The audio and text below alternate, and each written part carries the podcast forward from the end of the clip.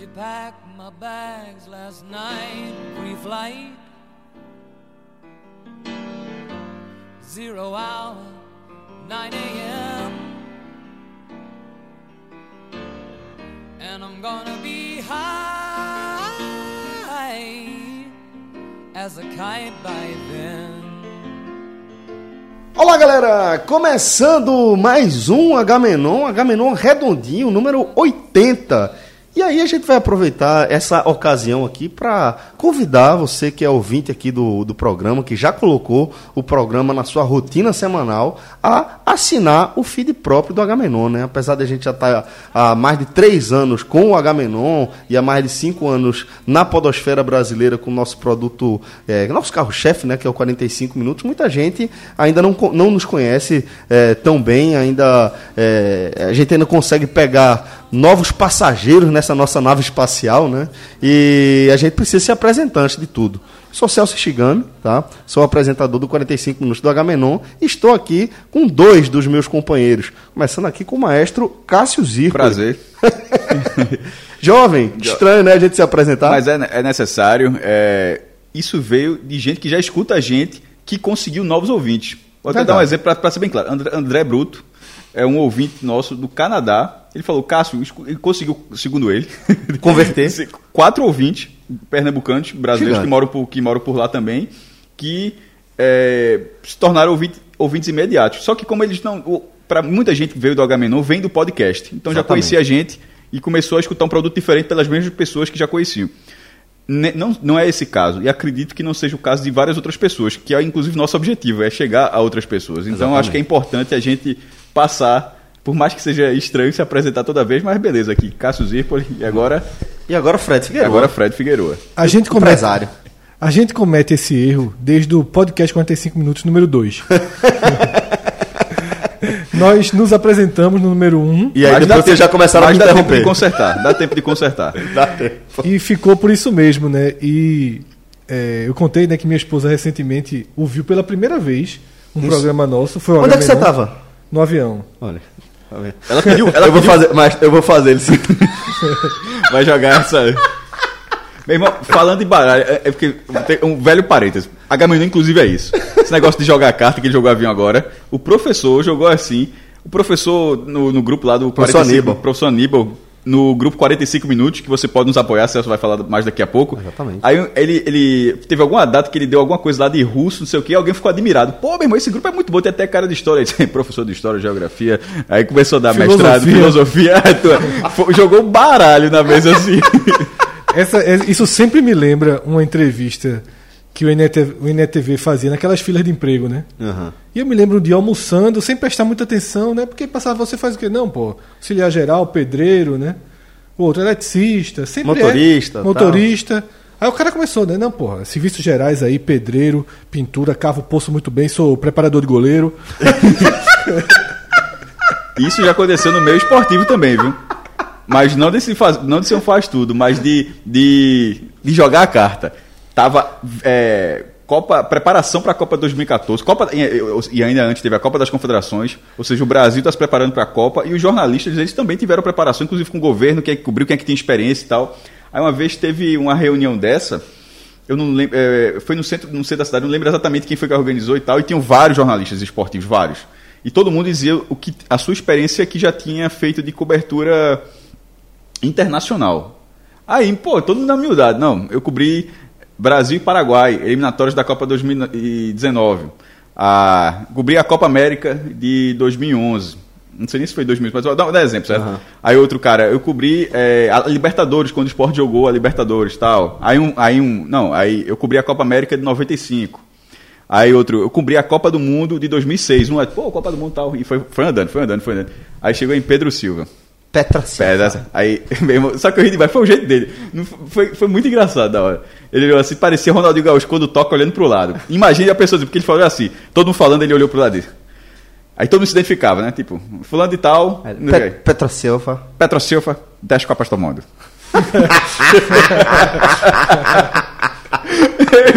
a turma, ah, cresceu assim, a turma jogando na humildade.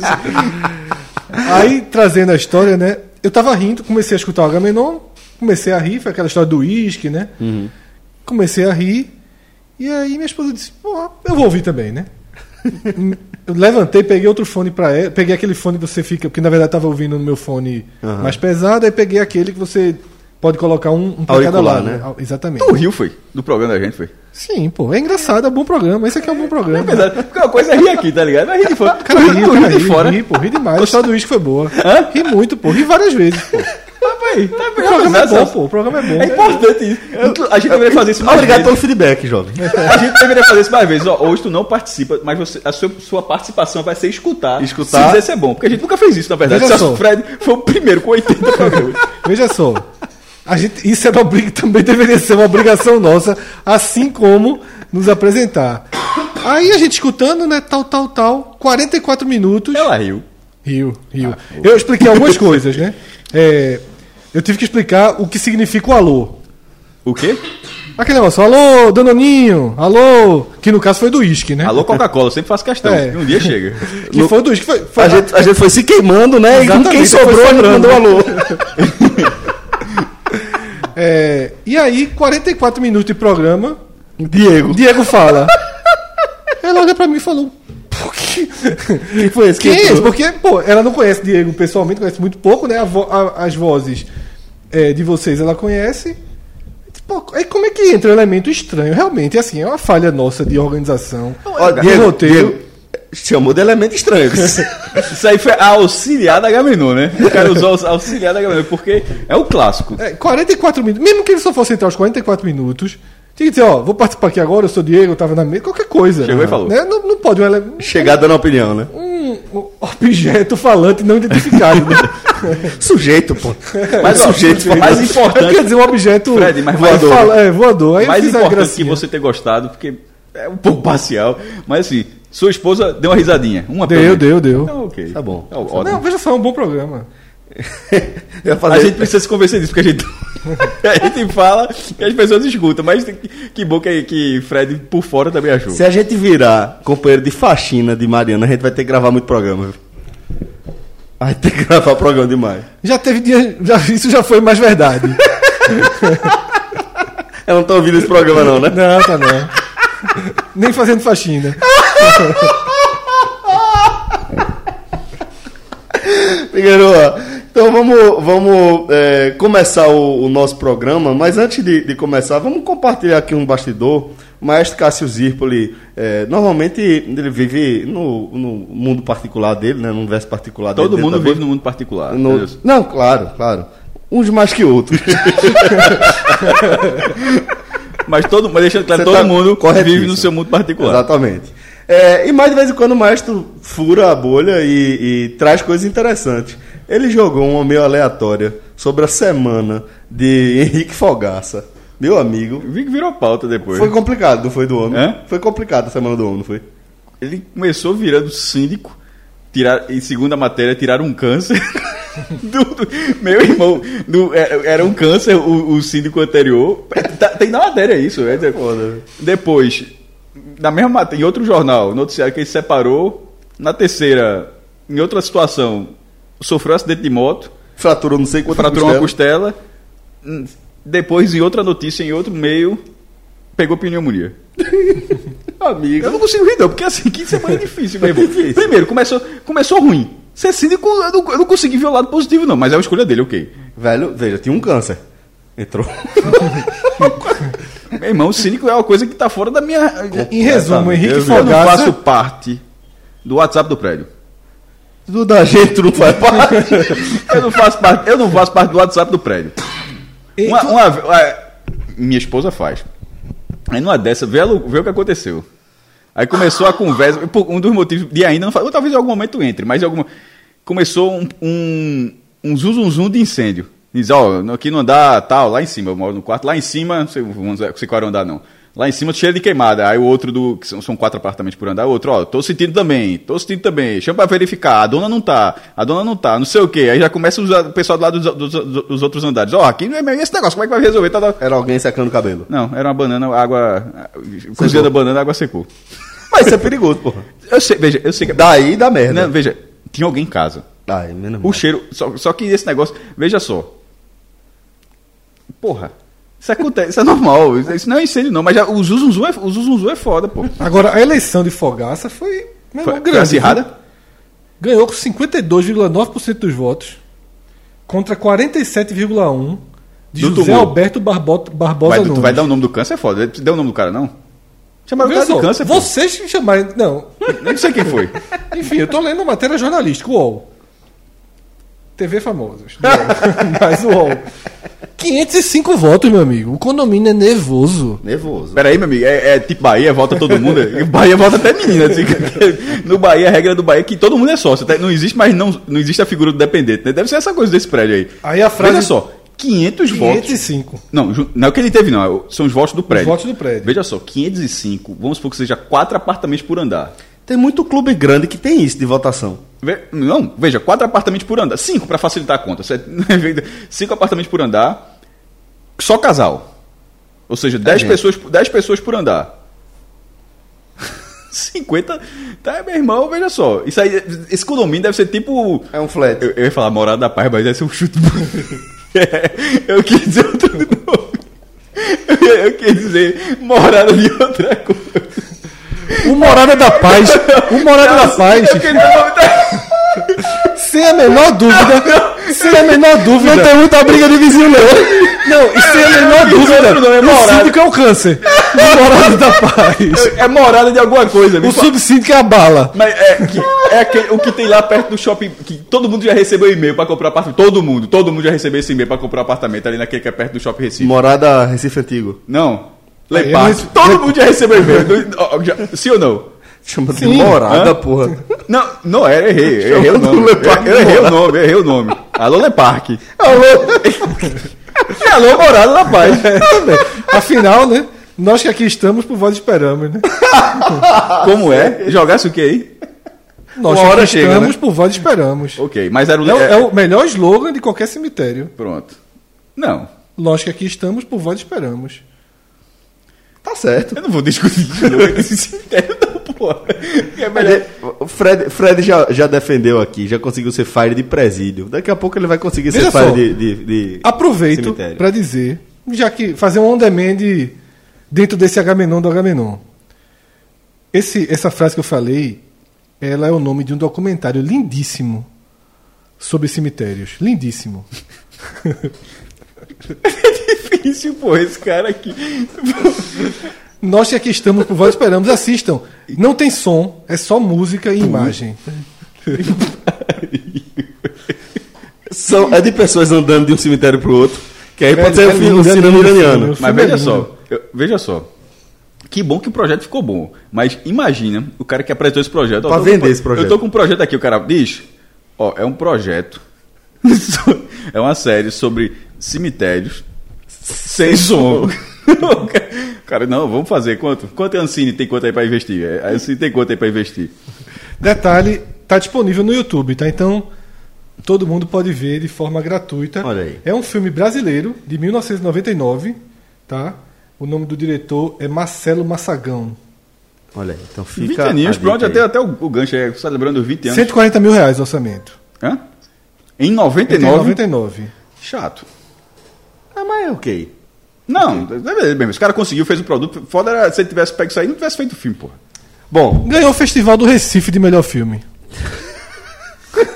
eu, o Recife é um lugar muito animado, bicho. Qual o cemitério Olha, desse- qual o melhor cemitério- filme, qual é o cemitério desse roteiro filme? e montagem. Qual é é o Titanic do Festival do Qual é o Recife. cemitério?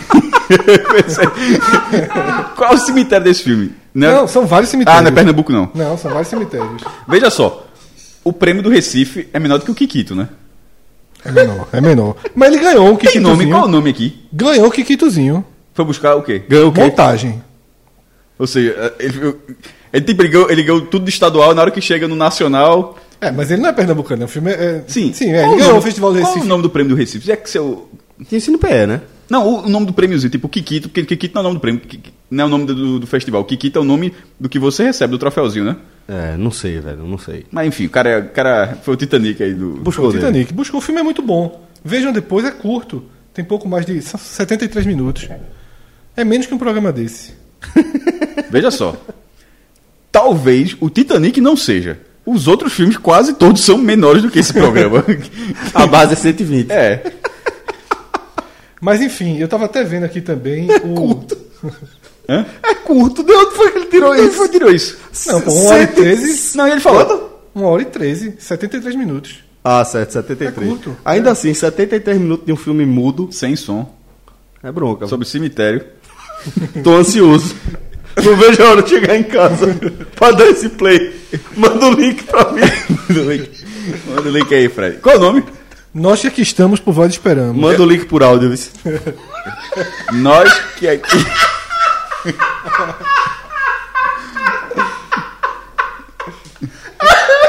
Vai, a galera vai entender essa piada de terra, não. Aí voltando pro Baronesa do Arari, né? Pra Que é, é o nome do, do condomínio de Fogaça.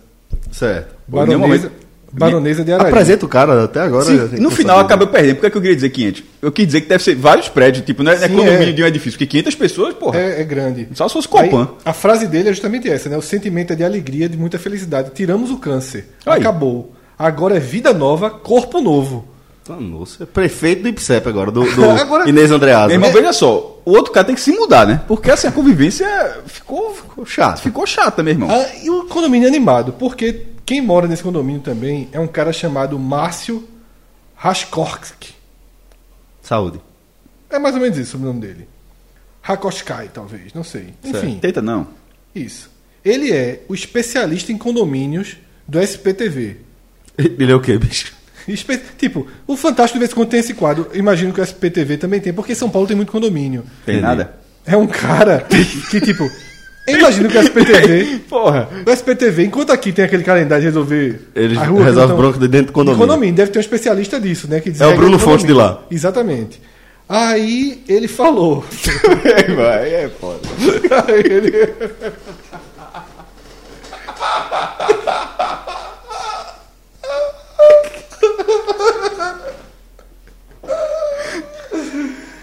Ai, meu Deus. Aí o cara falou: Estamos aliviados. Agora, finalmente, a eleição sacramentou e com chancela judicial. Danou-se. Então era bem, era bem forte mesmo. Tipo Inês Andreasa mesmo, tô dizendo. Eu tô dizendo, esse- o, o cara tem que se mudar. Aí era assim, a ga- a galera fez, a galera fez a eleição. Quem perder, sai. não é mesmo? Não dá. A convivência não dá, pô. Quem perder vai se mudar, pô. Que negócio doido danado. Não. E aí, é, existem duas leituras aí pra Semana João Grilo que, que Fogaça teve depois, né? Uma é que o cara jogou uma praga enorme, né? Pô, sabe lá cara Descarregou fez, energia descarregou. negativa. E a outra é que ele tá pagando, na verdade, aquela, aquela foto dele no Vaticano, né? Com duas freiras se beijando. Mandou ele mal chama, demais mandou ali. muito mal. Então algumas matérias dizem assim, ao invés de colocar o início com uma vitória do condomínio, o início foi é, tipo, ele está sendo castigado por aquela foto lá no Vaticano. É bronca, viu? E, e por mim também seria, velho. É, é, é, é, eu teria essa mesma impressão. Se caísse no colo a tarefa de ser síndico do condomínio. Puta Sabe quanto é o salário do síndico lá do condomínio dele? Ah, Geralmente é uma mensalidade que você abre. Chuta aí o salário mensal? Sei lá. 10.700 reais. É, então veja. É muita bronca, viu? Veja só. O cara, é pra viver disso, né? Acho que esses caras não vivem Fogaça, a- Não, pô. vou- o Fogaça cara, não. talvez. Fogaça, é, a promessa de campanha dele é abrir mão do salário. Olha aí. Agora ele troca. Abriu mão de 120 mil aí por ano. Agora Faz é, O mandato acei- dele é de quanto tempo? ele aceitou a taxa, a isenção da taxa, né? Menos mal, né? O, o, É o normal, a taxa, é taxa padrão. É normal. Que é o que eu achei que existisse, não sabia que a turma tinha salário também, não. Bom, então depois de a gente passar limpo a, a semana de Henrique Fogaça, vamos abrir o nosso programa, olha só, com o Google Trends ou Trends qualquer coisa.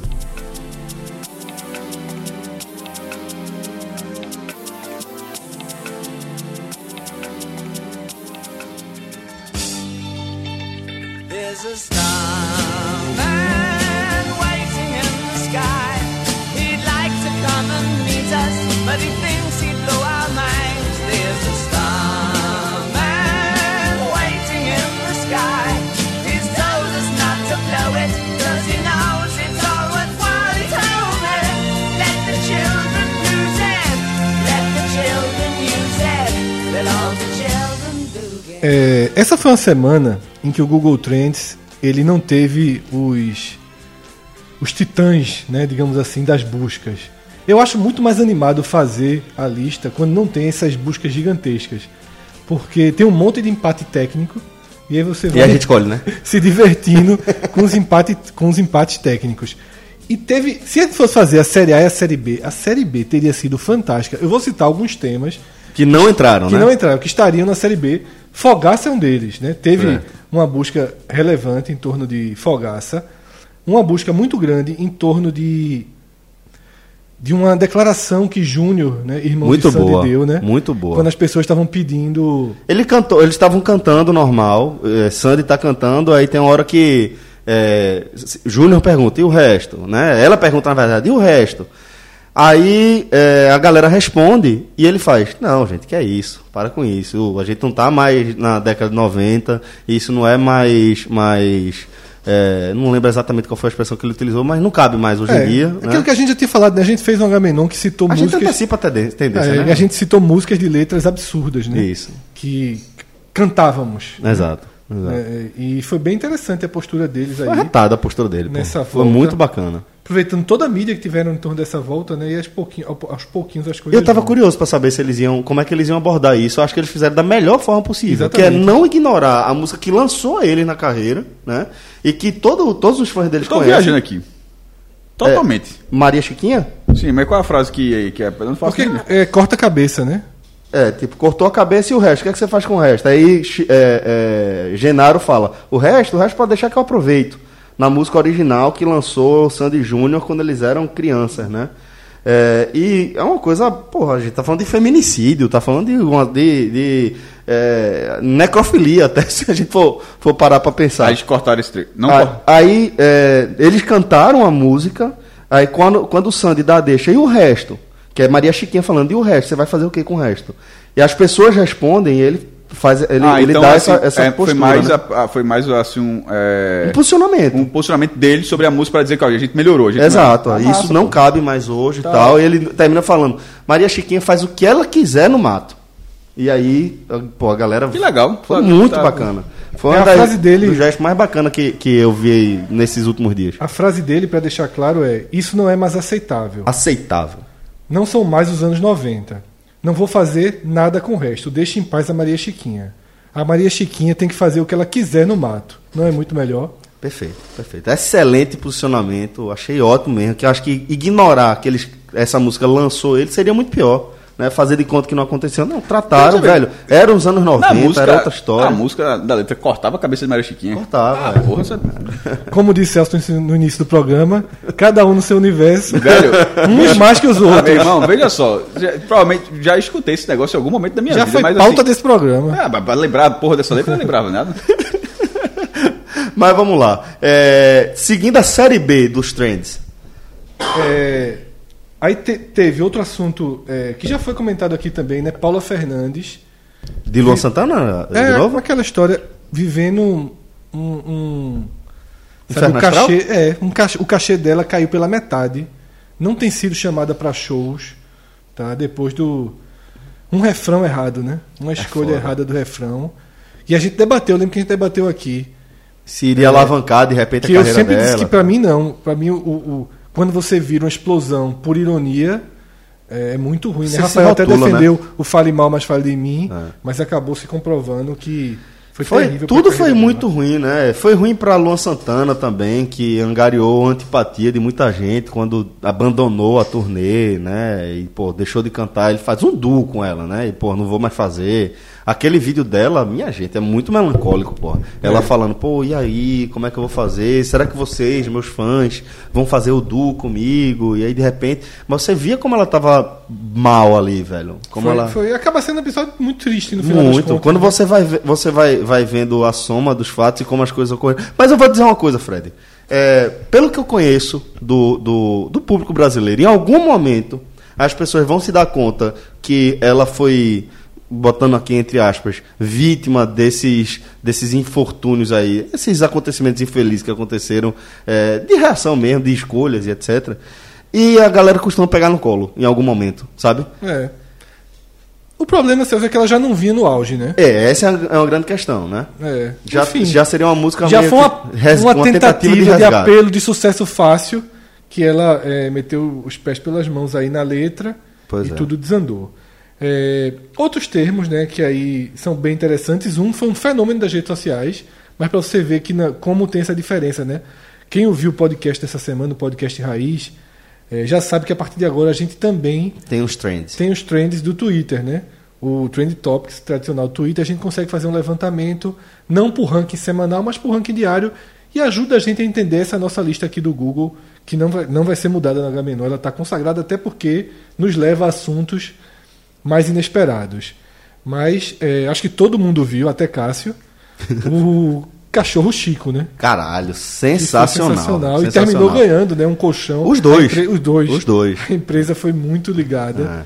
É. Eu, eu confesso, Fred, que, que é, no começo eu fiquei meio assustado, né? Ela chama do cachorro de demônio. Seu demônio! Mas eu não é achava um que ela, ia- demônio!" que eu não achava que ela ia colocar o cachorro pra rua, não. Não, é, é, eu fiquei meio assombrado. Mas eu eu acho que ela ficou um pouco sensível. eu- Depende de eu- quanto tempo ela tiver o cachorro, era, era motivo de colocar. Mas se fosse cachorro de um mês. É, chegou lá por É, tempo, adotou. Exato. Mas não, veja, do, je- do jeito que tá, do jeito que tá Que aquilo ali não melhora, não, viu? Não. Aquele cachorro. Não, sabe como é que melhora? E aí vai a dica pra todo mundo que tem Passeando. cachorro. É, passeando, gastando energia. passeando. Exatamente, é. Quase tudo que. que eu, eu lembro muito daquele. é, é, como era? Dog Whisper? É, é, putz, que era do Discovery. Que o cara, o cara era adestrador de, de cachorros, tal, o César Milan. Sim, Milan, sim, um negócio sim. desse. E eu lembro, eu, eu brincava, comparado de certa forma, com o Dr. House, né? Que todo, todo episódio de House, ele começava falando, é, é lupus, né? E descartava lupus e depois terminava que era alguma coisa. E o, o, é, o César Milano era o oposto disso, né? Vamos, o cachorro tem um problema, aí mostrava quais eram os problemas de comportamento do cachorro e todo episódio terminava da mesma forma. Faça exercício com o seu cachorro, interage com o seu cachorro, gaste a energia dele e pronto, é isso, velho. Meg furava parede mesmo. Pois é, pô. Pois é. Furava parede. Gastou energia do, parede. do cachorro. Certamente a tendência de você ter, ter um grande companheiro é. Mas enorme. arrumaram um, um, um colchão pro, pra, pra- Ela é uma empresa Pro- pra- muito dois, né? atenta, né?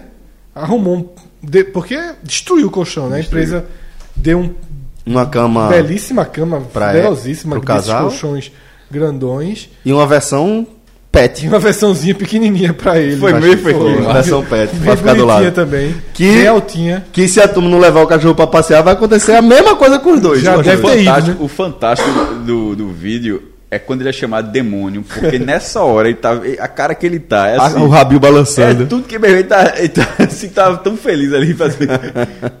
Obra completa, né? Ele disse, pronto, fiz essa obra aqui, tô esperando meus donos chegarem pra, res- Então a gente espera dos refrescos. é, pra darem uma olhadinha aqui e e baterem palma pro que eu fiz, né? É, e aí, Celso, me chamou muita atenção pela força do Recife, né? Foi um dos temas mais procurados, um dos 20 temas mais procurados da terça-feira. Almir Rush, né? Que teve um aneurisma, é, passou por uma cirurgia de 6 horas. Puta merda, velho. E tá super bem, né? As últimas notícias é que ele tá andando, conversando e conseguiu. Eu não tava sabendo, não. Acabei Tava não? de, de, de receber É. a notícia de você. Chega Foi um na, susto ele aqui. na, na segunda-feira, na segunda noite, né? Teve um aneurisma, né, teve um derrame a partir daí. Foi internado no Santa Joana, fez uma, uma cirurgia das 10 da manhã às 4 da tarde, né, 6 horas de cirurgia. Ficou na. na- ele estava na UTI, foi para CTI, né? Que é, já é um pouco mais menos para casos menos graves e nessa quarta-feira as notícias são de que ele está andando no quarto, Pô, ainda conversando, bem, está recuperado. E Né? Almir, até onde eu saiba, é um cara que se cuida. Não, exatamente, mas aneurisma Não escolhe, né? é. E Pois bem, então, depois, da, depois da noite de segunda, né? Eu, ah, sim. 27 chances perdidas. Sofreu, é. Irrita, Almir, né? grande rubro-negro, né? É, desejar boa recuperação, plena recuperação para Almir, é um cara querido por todo mundo. Todo mundo que troca ideia com o Almir Sim, sabe gente- como ele é um cara muitíssimo agradável, muito Inclusive, acessível. temos que trazê-lo pro Agamenon pré-carnaval do ano que vem. Faz tempo que a gente Faz fala tempo, disso, né, velho? E Desde agora o chegou primeiro ano. Nossas histórias já deu, já deu. Já. Não dá mais, não dá mais pra Pra gente contar, Porra de Monte Carlo em 2020, né? Vamos deixar o Mi aí. E aí, tem história, meu viu, velho? amigo, O meu é meu monstro. Aí Aí é um tem monstro. história. É um monstro. Aí tem- é um monstro, é um monstro. Que aquele homem já deve ter feito em cima daquele trio. Meu amigo. Pelo amor de Deus. Então vamos lá, plena recuperação que aí pra vem- você, viu, vem, Almir? Ano que vem tá aqui com a gente. Vamos lá. É, Aí entrando na lista, né, propriamente dita, primeira divisão. Certo. A primeira divisão começa com uma atriz chamada Bella Thorne. Não sei se vocês conhecem. Eu não, Não. não conheço. vídeo vazado, alguma coisa? Não, ela deu uma entrevista em que ela, naquele Good Morning America, né, da, da ABC, É um, um dos, dos programas mais clássicos da, da TV norte-americana. Acabei de ver aqui quem é. É. Bela Thorne. e ela se é, definiu. Ela já tinha se definido como bissexual, mas ela atualizou o termo e ela agora se define como pansexual. Certo. É, sem definição de gênero É, e etc. não- é, porque assim, a bissexual em tese gosta de Homens, homens e mulheres, Uhum. né? E o pansexual, pelo que eu entendi aqui, Trans. não né, importa cis. se é ele, ela, isso ou aquilo. É A gente até já falou sobre, sobre pansexualismo aqui em outro H-Menon. O H-Menon é foda, vice. Sempre antecipando A gente falou em relação a algum personagem histórico do- dos anos 80. Eu não lembro exatamente quem foi. Serguei. Serguei, foi esse. Serguei. Foi exatamente foi esse. Foi quando a gente falou de, de pansexualismo. Aí veja como é interessante os empates técnicos. Para H-Menon é muito gigante. É vice, bicho. gigante, é Porra, gigante. É, veja como os empates técnicos são interessantes. Eu fiquei entre Bela Thorne e uma busca muito grande também pelo cabelo loiro de Marina Rui Barbosa. Aí escolhi é, trazer a pansexualidade, acho que melhor do que a tinta né, do cabelo. Pois é, então vamos seguir. O nono termo, ele teve três motivos que o tornaram extremamente relevante no Google. Não sei se vocês viram algum deles, tá? Neymar no programa Silvio Santos. Eu ouvi, ah, vou, vou dizer o que é que, que é que eu soube rapidamente sobre esse assunto, que ele teria se rejeitado a falar com a Globo sobre os, os acontecimentos recentes da vida dele, que ia focar em entrevista para Record e para o SBT. Foi a única coisa que eu soube. S- Record SBT agora é, é, né, velho? refúgio, né? É, o refúgio. Mas assim, é, foram três, três motivos, né, que levaram. Ele participou de um quadro do programa que é o jogo das três pistas, tá? Jogo das três pistas. Então foram três motivos. A primeira repercussão foi que ele negou ter dado um beijo em Anitta, apesar de ter uma foto dele dando um beijo em Anitta. Tem essa foto mesmo? Tem, Tem, no carnaval, pô, aquela tem. foto circulando. Que ele- foi aquela foto que, que ela começou a noite com ele e, e, e e de terminou com manhã Medina. tava com Medina, né? Foi naquele dia, mas ele negou. A segunda é um meme surreal que Neymar, depois da participação no programa, ele ganhou como prêmio 280 reais. Aí tem uma foto Isso é muito Silvio Santos, velho. Silvio Santos entregando 280 reais a Por que esse- Neymar. mas por que esse valor específico? Não 300? Não, porque não, porque foi a pontuação que ele conseguiu nas respostas. Ah, tem umas pontuações. Sim, cada sim. pontuação Ele um poderia ter saído lá bombado com uns 5 mil. É, Você- Neymar podia ter sido bombado, né? Se você deu 280 reais pra ele. 280 reais. Em dinheiro vivo. Silvio Santos não trabalha com outra coisa, não. Dinheiro vivo.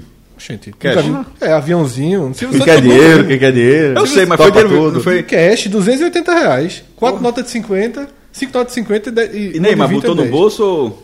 Botou no bolso, fazer o quê, né? Vai, não pode recusar, né? Hum, Rasgar não dá, né? E teve um terceiro, um terceira cena muito, muito surreal, ainda mais sendo no refúgio.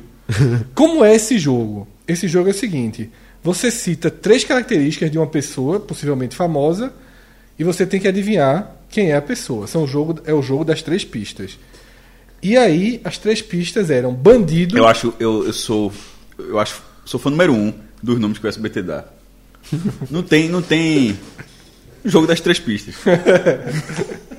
Assim, não tem... Ó, Mas tinha fantasia, você lembra? e- Fantasia. e, e, o e o que- e o que aconteceu? Deu errado. Saiu, fechou. Meu irmão, jogo das três pistas. Já a passou, qual vai ser o nome disso aqui? Não tem que inventar, não, meu irmão. Eu quero chegar assim, ó. Topa tudo. O que Topa é to- tudo topa. O que é topa tudo por dinheiro? Qualquer coisa. Porta da Esperança. É, o cara chega assim, ó. É muito- Eu tive a ideia de um jogo das três pistas. Muito bom, o nome já é esse. Nome, a, a Globo, tela quente. É. SBT, tela de sucessos. assim, meu irmão, é, é muito bom, é muito bom. Programa Silvio Santos, programa do Gugu. Programa não, não tem. É, Não, era Domingo Legal, não? É, Já foi do meu. do- O que aconteceu? Saiu. só, só fica, só fica a origem, meu irmão.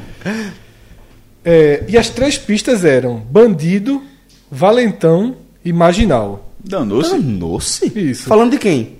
Neymar não acertou. O, a adversária do Neymar nesse dia era a filha de Silvio Santos, também tem essa- essas características né, no SBT. Era Neymar contra a Patrícia Bravanel. E aí foi pra plateia.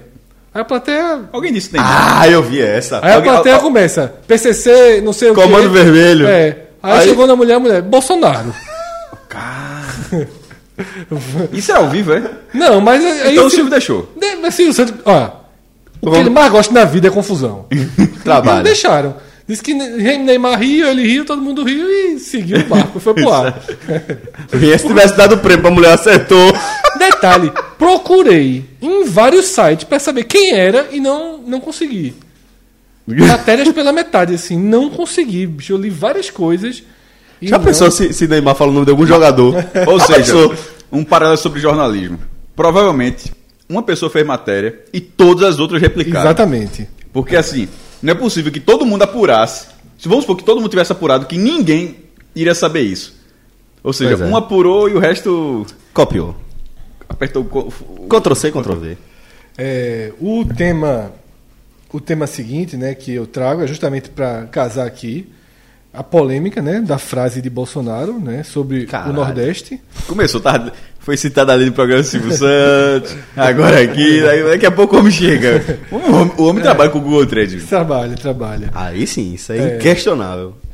Por uma semana de tantas frases polêmicas, né, a única que entrou foi de fato Como uma é? busca, uma busca Bolsonaro Paraíba. Ah, então sim entrou, né? Entrou essa justamente a do Nordeste, a da fome acabou não entrando. É, e aí Onde ele tenta é, desmentir que existe fome no Brasil. não existe fome no Ah, Brasil, né? Diz que é uma grande mentira quem disser que passa fome no Brasil. É, um- algo curioso. No Twitter, esse tema foi extremamente relevante, líder né, de, de vários dias de Trend Topic. É, Mu- hoje- Muitas vezes, muitas vezes, inclusive pró-Bolsonaro. Tá? Como na terça-feira, ele tinha uma viagem marcada para a Vitória da Conquista, né, inaugurar um, um, um aeroporto. Carta da Bahia, viu? Sim. Carta. Carta, carta. Pernambuco tá aí, Serra Talhada aqui não sai, só tem pra ter carta. E aí, a hashtag Bolsonaro na Bahia, por exemplo, liderou. A diferença, eu acho fundamental, Fred, é que no Twitter são as pessoas falando sobre o assunto e no Google as pessoas querendo saber sobre o assunto. Né? Exatamente, né? E também tem toda a parte de robô, né? No Twitter, Sim, para que a sim. hashtag ela tenha uma força maior. Por exemplo, no dia que Bolsonaro se envolve, no dia crítico, no dia crítico, que foi o dia, que foi o mesmo dia, O homem tava inspirado. é, foram três frases, Pra quatro se infeliz, você né? colocar Ancine na conta. Tem que colocar. Foi fome, foi o do Nordeste, Veja, a da fome, ele depois fez o meia-culpa mais ou menos. Existe mais nisso tudo, não. Aí ele. É, a do Nordeste ele deu de doido. aí Disse deu que não de- falou deu- e agora. Repetiu lá. repetiu Tchau, aqui é todo Paraíba. Mas Paraíba é, bom. Paraíba, Paraíba e Baiano, é. É. Tratando como se sempre fosse bom. Como se, como se fosse boa. É, especialistas em linguística, inclusive.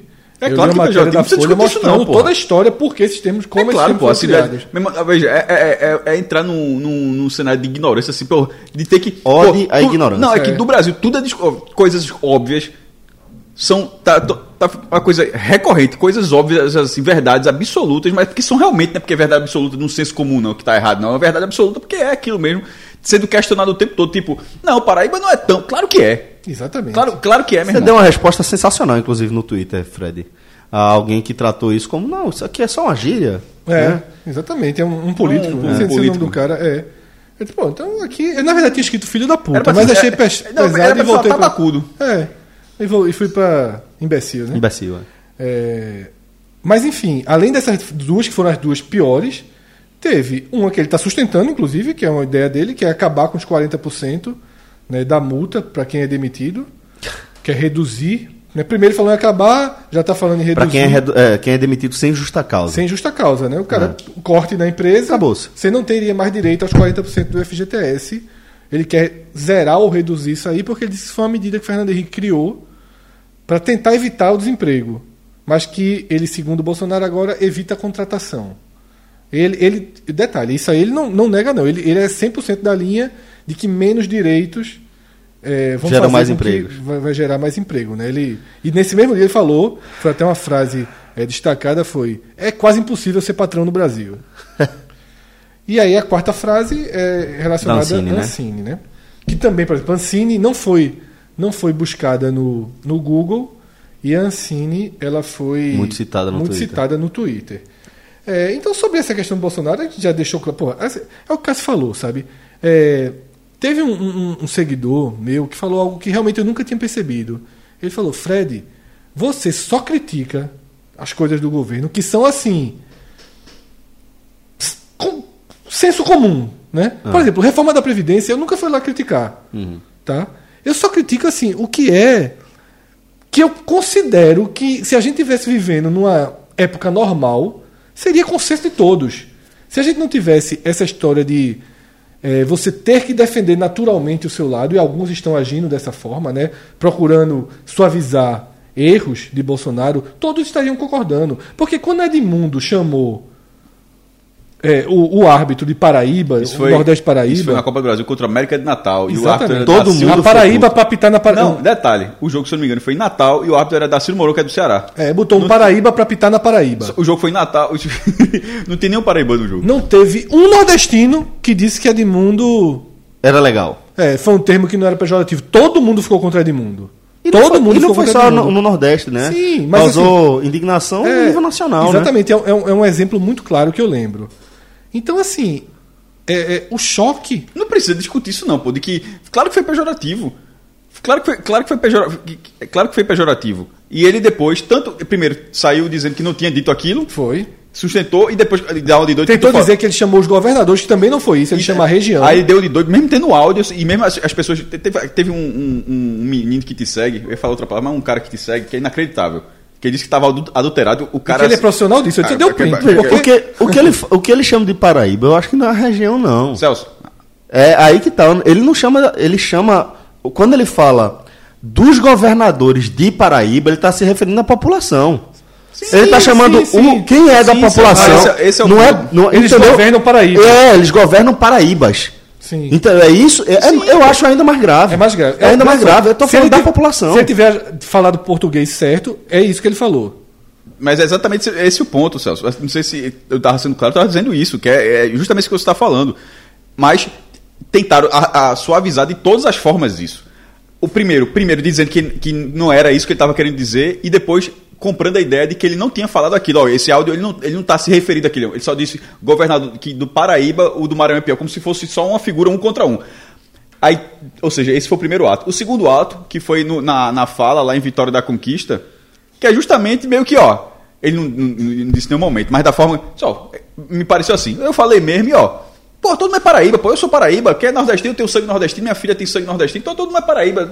Caralho. como se, assim, eu não sei, a, a a- a- frase como se, assim, ele tentou dizer, ó, isso não. Não é pejorativo, é o que é. Mas, Agora- esse, esse- mas esse é um problema. Esse é um problema. Não é, não é o que é. Porque tá estabelecido. Porque, se, que, porque no Rio se chama de Paraíba. Em São ele é do Paulo se Rio, chama de baiano. E, e, e São Paulo se chama de baiano. Que as pessoas cresceram assim. que nas... Isso incomodou sempre. Isso, continua, isso, isso não deixou de ser pejorativo em nenhum momento. Em nenhum momento. Teve uma imbecil. Essa pode ser chamada de imbecil. Que é. Sim. Que foi. Que, que aí depois, na hora. Isso, isso foi antes da inauguração do aeroporto. Uma dessas seguidores que tem 50 mil, você acha que, são, que dá um negócio, segue 50 mil e tem 50 mil seguidores. E, e- e- e vive, passa o dia inteiro para viralizar coisa do tipo. Antes da fala de Bolsonaro, que depois, possivelmente ela já mudou a visão dele, que ele mudou também, mas antes dessa, da fala dele no aeroporto, era de que não, pô, aqui eu moro numa cidade que tem nordestinos aqui, sempre os mais sujos, gente que veio de fora, que não tem emprego, tal, tal, tal. Porra, tomar no cu, foda, porra. velho, é foda. Assim, só a- a- querem dizer que, ah, que saíram do seu estado, mas querem passar uma imagem assim de que pobre. Não, mesmo, essa, é, o foda é que realmente existe essa imagem. Demais. Que é- eu falo, é muito fácil pra, até pra gente, tá? Porque a gente vai pra São Paulo, vai pra qualquer estado do sul ou sudeste, quase sempre na condição de turista, né? Ou vai de passagem, turista é bem tratado em qualquer lugar, porque Exato. querem o dinheiro do turista, né? Você está ali para gastar, você está ali para se divertir. Agora, você vai ser porteiro, você vai ser ambulante, você vai ser garçom. Chapeiro. Você não tem direito a ser chamado pelo seu nome. Vira. Você vira Paraíba, você vira baiano. E lembram que no, no podcast passado, antes de, de- de Bolsonaro falar isso, eu contei a história do cara Verdade. que verdade. chamou de baiano. Verdade. Que bom, isso aí é programa de baiano. Programa de baiano. Já tá, né? E exatamente. ele foi diminuindo assim porque se ligou que eu era do Recife, depois começou a fazer uma, Isso a gente sente em todo lugar. é, velho. uma alusão de que o Recife Isso- era muito diferente da E aí Bahia. eu acho que É um isso é absurdo, gente importante. tá- é um absurdo discutir se isso é ou não é pejorativo. É, É, isso aí, absurdo, velho. é. E assim, é, eu acho, eu acho que, que é é a minha impressão sempre, né? Vai ser a nossa impressão a partir do, do lugar que a gente ocupa na sociedade. Mas é, eu acho que é a primeira vez que eu vi hum, de forma mais significativa um bom número de pessoas que votaram em Bolsonaro Sim. realmente incomodados com ele. Sim. Sabe? Porque você. Eu não sei.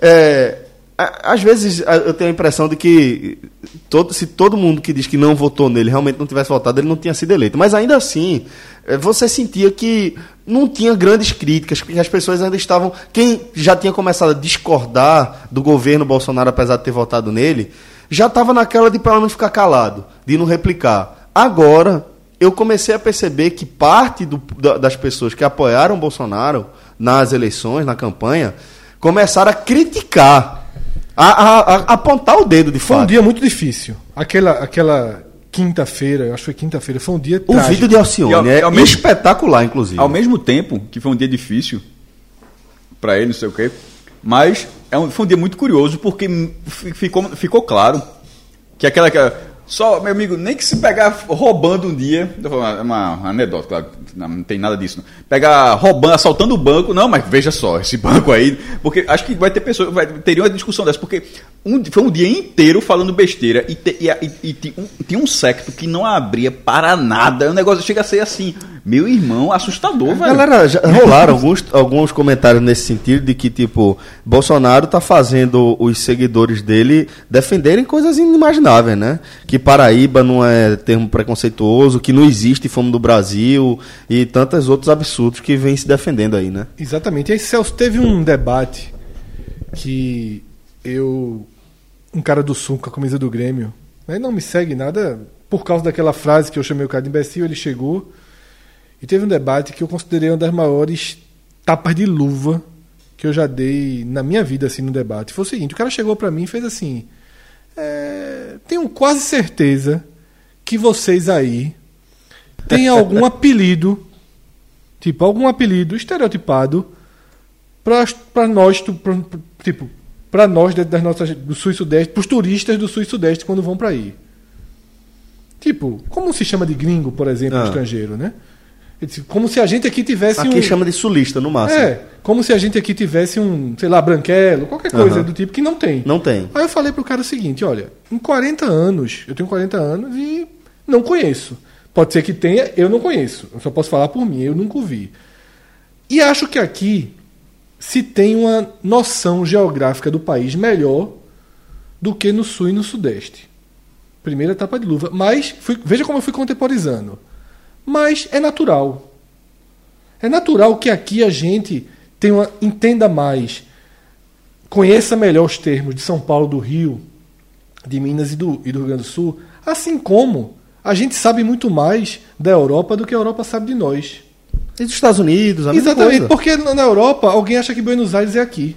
Exato. Né? Alguém é, é, é, De, vez em quando rolam uns vídeos de, de americanos, tenta aqui dizendo é que tá o Rio de Janeiro, aí o cara fica apontando muito Exatamente. céu. Oceania. Então, assim, Oceania. É natural que mercados maiores sejam mais conhecidos do que mercados menores. Então, assim, não tenha dúvida que o nordestino tem uma- um conhecimento melhor e sabe, e sabe definir melhor. Então, não tem esse termo. E aí eu fui no X da questão. Não conheço o uso desse termo para turistas, trabalhadores, investidores e estudantes. Exatamente. Porque ele citou só turista. Justamente. Como se aqui só viessem pessoas de outras regiões fazer turismo. para fazer turismo. E aí eu disse, por exemplo, os garçons das churrascarias do Recife são gaúchos. Muitos são. boa parte são gaúchos, porque vêm treinados, né, recebem até um salário bom. Eu já conversei várias no auge daquele boi preto ali, os caras dormiam em cima do boi preto. Batiam, eu, eu conheci porque eu batia, eles batiam pelado na praia na segunda-feira, que o restaurante é fechado. Aí eu fui fazer uma matéria uma vez, né, de, dessas peladas noturnas. E os caras vêm. Como os nordestinos vão para lá trabalhar? O cara acha que todos, o- o- todas as pessoas do sul do país que vêm para cá colocam um calção de banho biquíni e vão tomar banho de mar? Tem gente que tá Vou dar a servindo, dica, não faça em boa viagem, não. é, tá servindo nossas mesas. Exatamente. Assim como tem nordestino servindo mesas lá. O cara vem pro trabalho honesto Pra trabalhar, né? e vem para estudar. Porque as faculdades daqui, de várias áreas, são melhores do que a do sul. Aqui é um dos. é a gente já falou aqui, Recife é, o segundo polo médico do Brasil. Então a faculdade de medicina, a UFPE, é melhor do que a faculdade do Rio Grande do Sul, em termos de resultados. Várias áreas aqui, como o, o, o Porto Digital. Então, Exato, tecnologia. Se você tem tecnologia, você vir para cá, você vai ter um ganho. Além de cadeias produtivas, que o Recife é forte. A indústria naval se tornou Têxtil. forte, a indústria têxtil se tornou forte. Então, assim, existem cadeias produtivas características de cada região. Existem fluxos de trabalhadores de todas as regiões para todas as regiões, de acordo com o seu trabalho e com a cadeia produtiva daquela, daquela região. Claro que historicamente há um, um fluxo enorme de nordestinos, sobretudo do, do sertão, né? Economia, velho. O Pra- fluxo, pra São a Paulo, movimentação é, popular Brasília. é Mas econômica. isso já foi muito maior também. Muito, infinitamente maior. E isso gerou, só que na grande construção do crescimento do Brasil, gerou isso. São Paulo, Brasília são cidades completamente formadas por pessoas de todos os Enfim, lugares. ele quis dizer que é um pelo outro. Não, ele quis sugerir Então- que a gente tinha algum Então, coisa escrota que ele e fala que- Paraíba porque aqui se fala outra coisa. É, porra. e que não, e pior, e que assim, o recíproco é só com turista. Recíproco Pois é. não, porque não, não vem ninguém lá ganhar a vida aqui. É foda. Vem muita gente ganhar a vida aqui.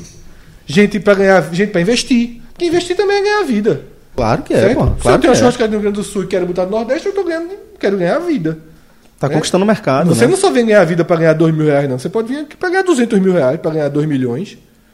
Cada um tem, tem o seu perfil. Enfim, De é- investimento. É, pejorativo. No só funciona no futebol. No futebol tem a Paraíba, tem a Paraíba do Sul, que é Pernambuco, tem a Paraíba. No futebol americano, no é futebol, Paraíba no do futebol é. americano, então. Paraíba do Sul. de futebol, desculpa. Fu- Futebol americano, nós somos a Paraíba do Sul e tem a Paraíba. E a Paraíba manda no, no- no futebol americano. Dentro do cenário.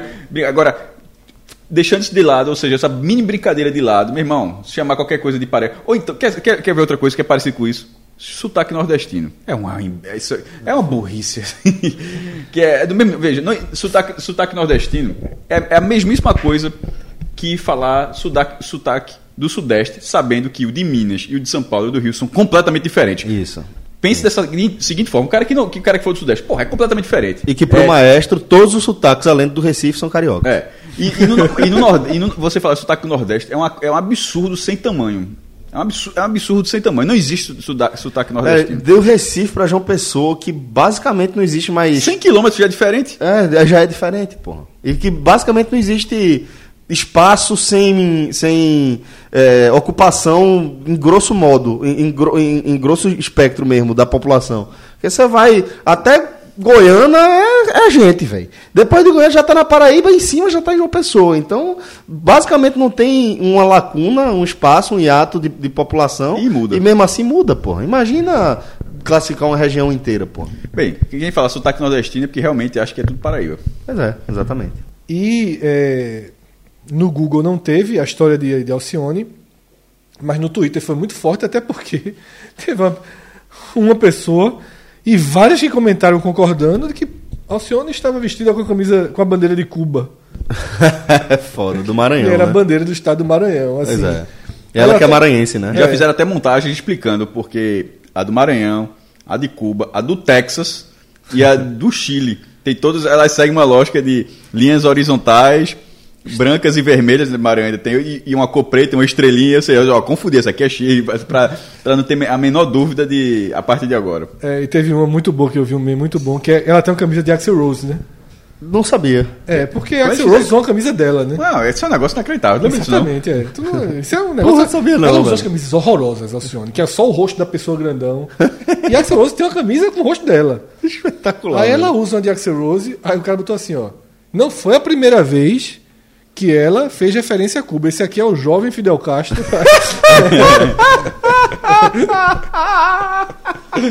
Axel Rose com lencinho na cabeça. Ah, Ainda na bom, época do velho. início da Revolução. Muito bom, velho. É, Mas que, bom, mas, meu amigo, que pau ela deu em Bolsonaro naquele vídeo, pô. Aí sabe qual foi a hashtag que subiu naquele dia? Ah. É, Orgulho do Nordeste, eu lembro que subiu muito. Sim, mas a maior de todas, Ah. Bolsonaro até Bolsonaro presidente até 2026. É, pois é. Que é uma Bizarro, né? hashtag muito, muito trabalhada lá no Sudeste Asiático, né? muito No forte. sul e sudeste asiático. É, asiáticos. Porque, de fato, lá é é. fábricas né, de, de celulares e afins. Mas vamos em frente, né? Existem só mais um tema político. Que coisa lá, boa. Lá na frente vai ter um outro que não é tão político, é mais eco- tem mais dois temas econômicos que vão estar mais na frente nesse Google Trends, mas político é, se encerra aqui. E aí é o oposto, tá? É, teve força no Twitter também, inclusive com a hashtag odiosa e caluniosa, mas no Google teve muita muita repercussão, mais do que a história do Paraíba, mais do que todas as histórias que a gente comentou aqui, que foi Miriam Leitão. Né? Pois Porque é, a velho. Globo fez o editorial defendendo ela e chamando o Bolsonaro de mentiroso. E aí aquela história no Google as pessoas foram querer ver tanto o editorial de novo quanto saber quem é Miriam Leitão, né? Porque para muita gente ela não é um personagem tão tão relevante assim. É um dos símbolos, talvez seja o principal símbolo da, da luta de Bolsonaro contra a imprensa, né? Para desmentir a imprensa e fica nessa retórica, né? De que eh, se a imprensa falou mal é porque tá certo, né? Aí fica nessa retórica absurda que acaba sendo comprada por boa parte do seu secto aí. É. E, porra, velho, é, é, o que Miriam Leitão sofreu, o que Miriam Leitão enfrentou, a coragem que ela teve para enfrentar o que ela enfrentou, da forma como ela enfrentou, é, requer talvez uma força e uma grandeza que essas pessoas jamais vão ter. Essas pessoas jamais vão, vão sequer arriscar, sabe? Sequer chegar perto do, do, do tamanho da força que Miriam Leitão teve para enfrentar o que ela enfrentou e chegar até onde ela chegou. Ela merece todos os meus, os meus aplausos. É, E aí, Miriam Leitão também é símbolo de outra coisa, Celso. De jornalistas, ela na verdade é uma economista, né? Uhum. Que, que. Não, na verdade ela é uma jornalista, né? Que se tornou uma, uma- Especialista uma em economia, especialista em né? É, e que sempre teve uma visão de centro-direita. De centro-direita, exatamente. Sempre foi inimiga da esquerda, né? Sempre foi tratada como uma comentarista econômica Muito liberal, liberal. né? É, referenciou Paulo Guedes algumas vezes. É, Eu lembro que antes da eleição eu vi uma entrevista dela com Paulo Guedes. Eles conversam como amigos conversando, Aham. conhecidos. Não tem a formalidade da pergunta Uhum. para Paulo Guedes. Eram duas pessoas que conversaram a vida inteira, né? É. Estavam conversando ali. E só porque ela segue a mesma visão que ela tinha e a visão centro-direita dela É a porém, esquerda de Bolsonaro. racional é comunista, né, na conta de Bolsonaro, a ponto de, de colocá-las em situações. é, é, e a hashtag que vem do sul e sudeste asiático no dia e que ganha força nos replicadores do Brasil é Miriam Leitão é terrorista sim. É foda. né? É, uma, é uma, um momento muito perigoso né, de forçação de discurso. Né, É o pós-verdade, né? É, É, o pós-verdade. tem aqui. E aí, só para os caras terem ideia do que do que está em questão, sites como o Brasil 247, tá? Sites que eu posso chamar de extrema esquerda ou do que há de pior nessa pós-verdade da esquerda, faz um texto. Tu acha que qual foi a postura deles? Descendo o cacete na Mira Globo e Leitão. Mira Leitão. Tá ligado? O título da matéria é Globo defende Miriam de Bolsonaro, ataca o PT, Lula ratifica seu jornalismo de guerra, ódio e manipulação. É ideológico, assim como o governo Bolsonaro, né? É um viés absolutamente ideológico. Você definiu bem, Fred. É, é, e já falou isso em outros, em outros momentos também, né? Quem está na direita do Brasil tá à esquerda de Bolsonaro. É a gente. A galera fez um- um- uma concessão assim absurda, velho. Colossal. E que a gente vai ter que esperar, vai ter que aguentar o lombo aí e saber depois recuperar o retrocesso que está sendo é, é, preconizado aí no, no governo, E né? quando, enquanto tiver esquerdas funcionando como o Brasil 247, a situação fica difícil. só né? atrapalha. Só atrapalha. A esquerda no Brasil segue esfacelada. A oposição ao governo continua sendo o próprio governo. E esses radicais de esquerda. Que, se tem alguma coisa que eu nunca vou deixar de Pra afirmar. mim, o cara se formou por aí já, tá- já tá errado. É. O- Assim, que eu nunca vou deixar de afirmar é o espelho, espelho meu, né? A similaridade em várias atitudes. É o Homem-Aranha, o GIF do Homem-Aranha. É, não, em- não em pontos de vista, mas em várias atitudes, na forma como defendem seus pontos de vista dos é, petistas e lulistas mais radicais E dos bolsonaristas. aos bolsonaristas Olavistas. é, e afins, que aí também é, é, vai É agravando, né? Isso. O olavista é pior que o bolsonarista, possivelmente. Né? Exato, porque tem um tanto de, de alucinação, né? é uma loucura, porra. É uma galera que tá, tá defendendo hoje, hoje, hoje, essa galera tá defendendo terraplanismo e tá defendendo que não existe aquecimento global. Vai falar o que de uma galera dessa? É foda, porra. Eu só, eu só consigo dialo- dialogar até os paulo guedistas. Esse eu acho, Pois é, esse esses dá. eu acho bem, bem Isso é quase razoável. tu, Fred. É quase tu falando sozinho, porra.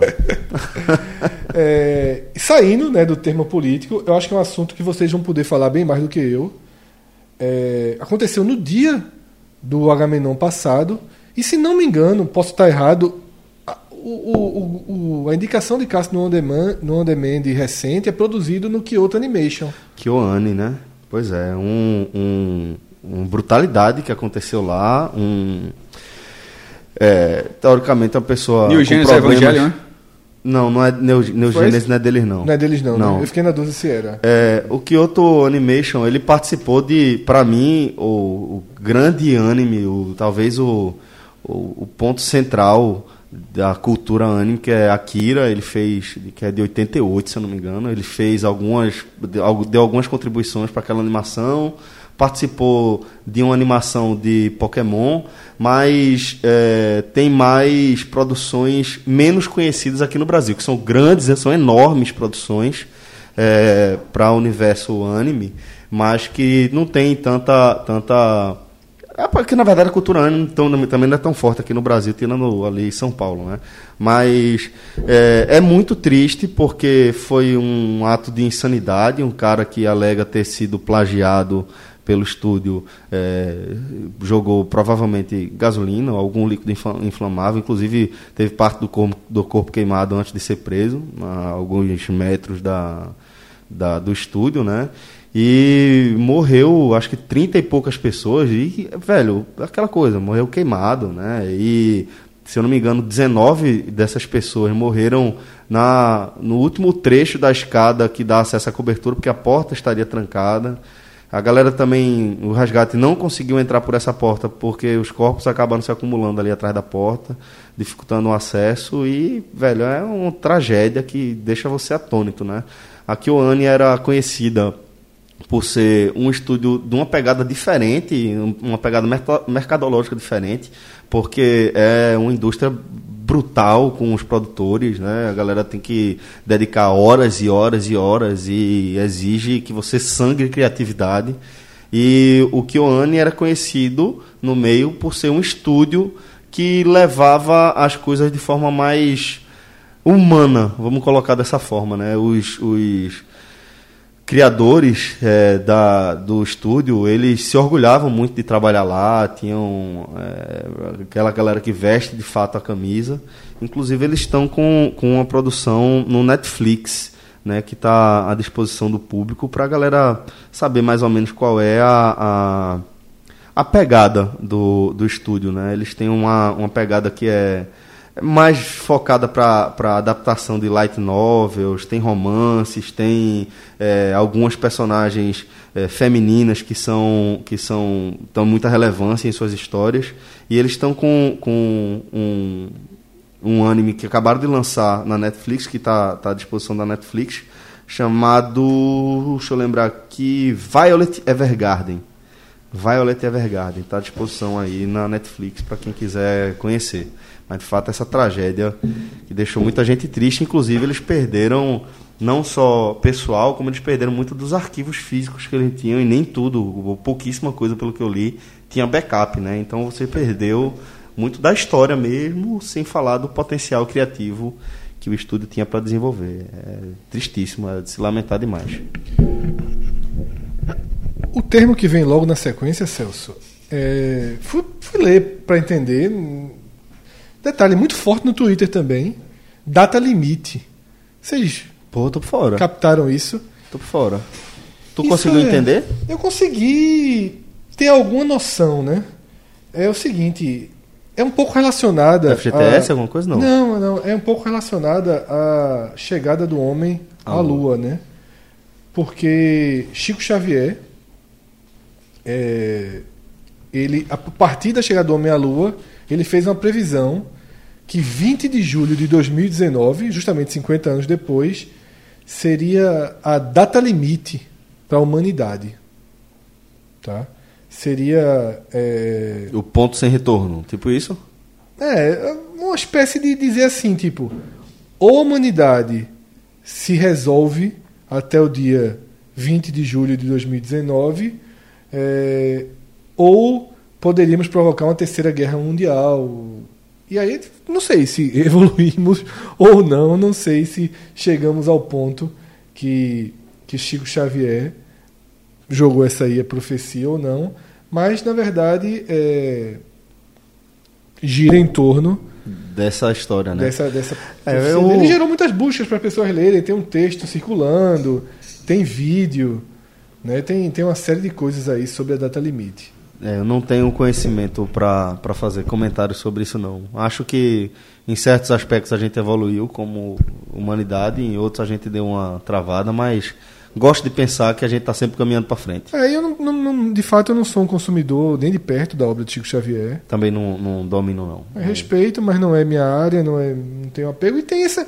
Quem tiver alguma dúvida que, e tiver interesse de se aprofundar no tema, é, tem um, um documentário de uma hora e dois minutos no YouTube, justamente chamado Data Limite, segundo Chico Xavier. E se quiser fazer alguma elucidação aí em relação ao tema pra gente, marca a gente na- nas redes sociais. Twitter do podcast é arroba podcasthmenon. Exatamente. Pode deixar também um comentário no próprio eh, site da gente. Mas Pode- seria melhor no Melhor Twitter, né? Twitter, Para que a gente possa ler.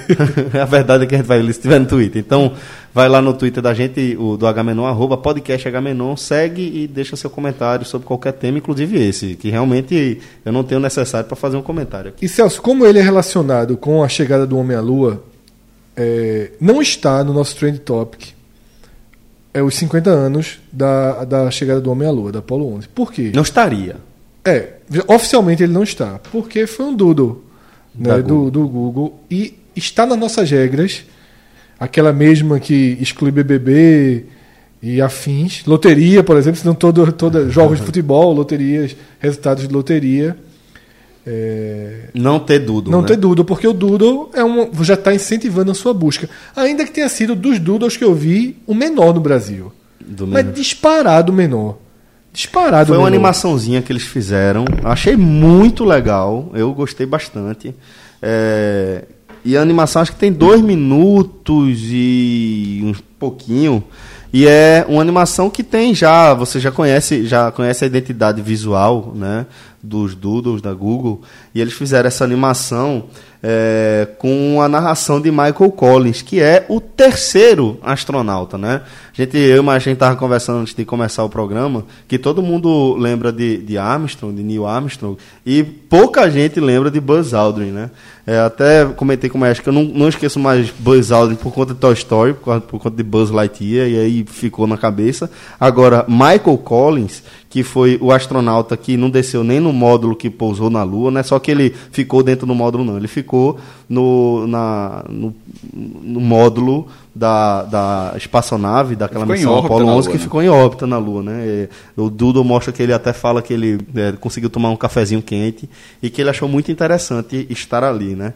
É, e no fim, ele, ele deixa uma mensagem que eu acho foda, velho. Eu acho uma mensagem que é, ela tem uma pegada que nesse momento aqui no Brasil a gente está precisando dar uma força para essa galera, que é a galera da ciência.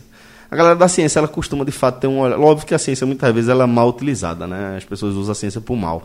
Mas quem segue a ciência em sua essência é, tem essa pegada de integrar, de conseguir enxergar as, as coisas como algo que está integrado à humanidade, ao nosso planeta e ao universo.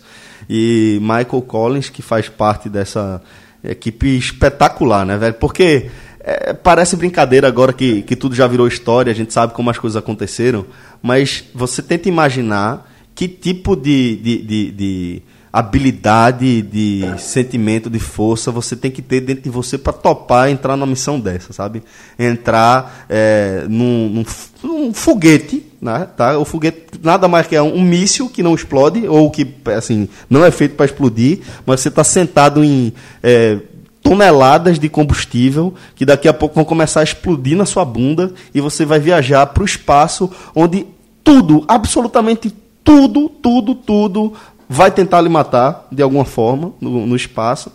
E você encara fazer isso com uma tecnologia que, como o próprio Michael Collins fala, é uma tecnologia que hoje cada um de nós carrega é, no bolso, velho, na palma da mão. Né? Um celular da gente hoje tem muito mais tecnologia do que a, a, a espaçonave da Apollo 11 tinha. Né?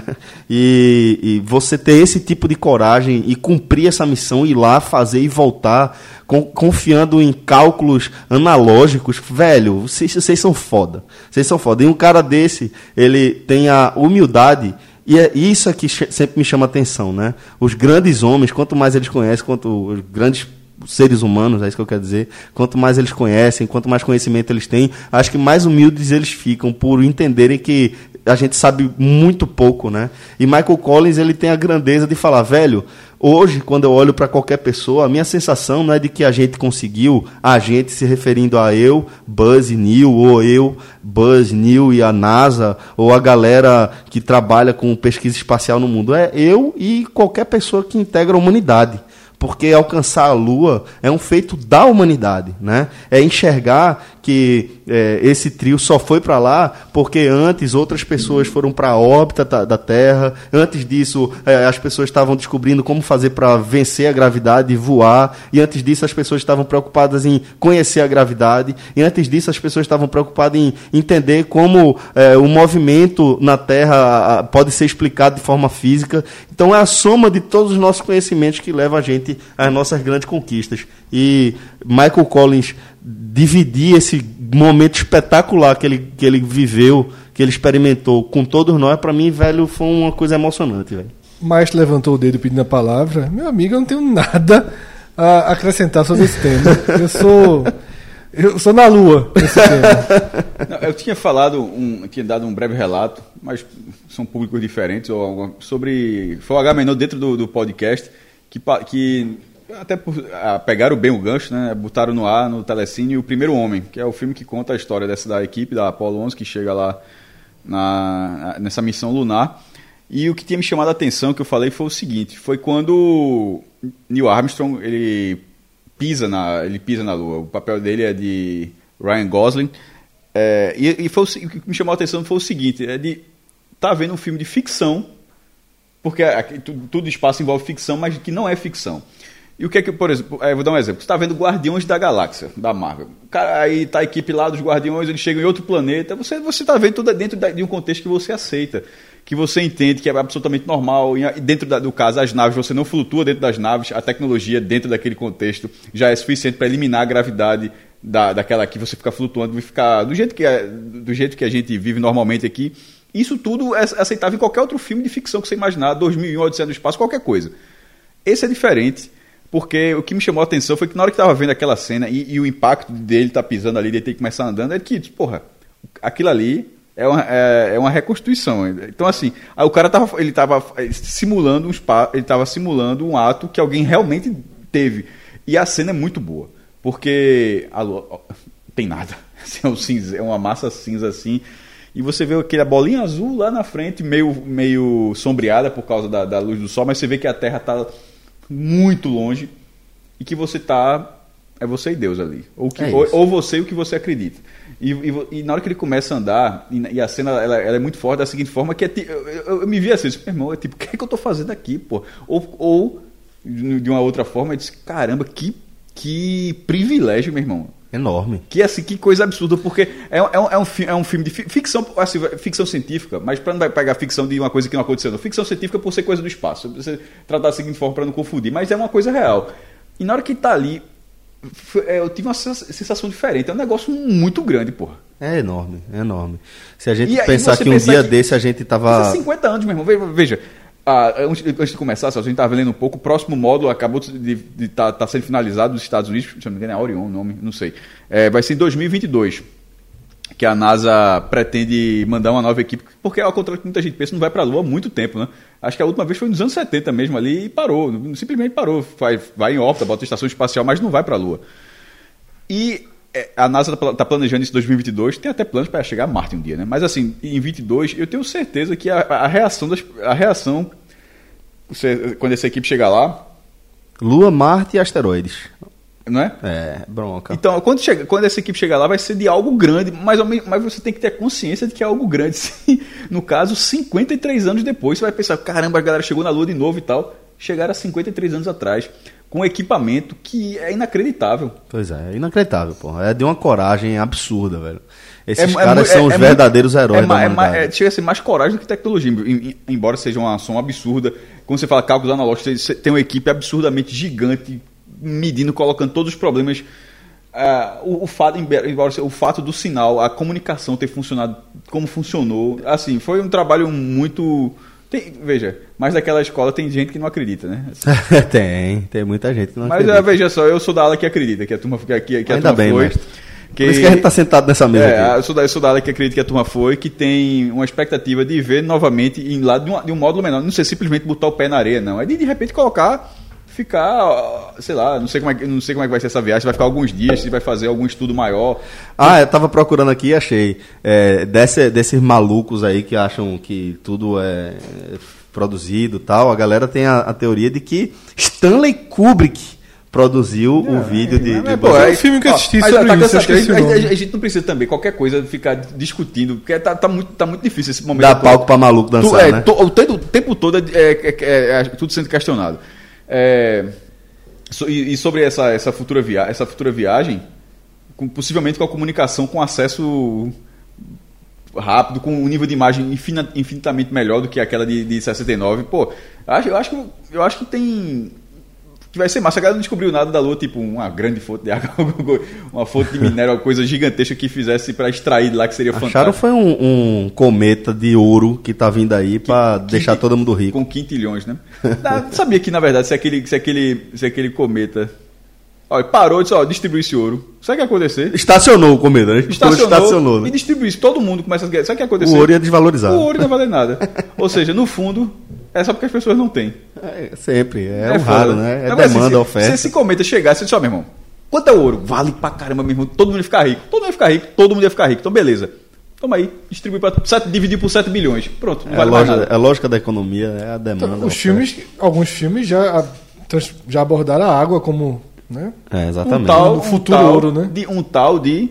Waterworld. Mad Max. Não, esse, é, esse é. Não, não, esse, é, esse também, mas um tal de Mad Max, que é o mais. e- inclusive muito melhor, assim, até incomparável. Onde a água se chama, tem um, um nome fantástico de Aqua com K.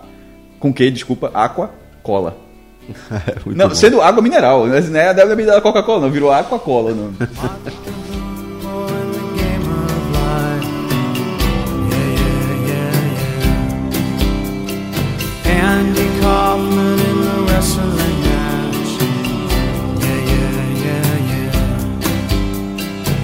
Monopoly 21, checkers and chess.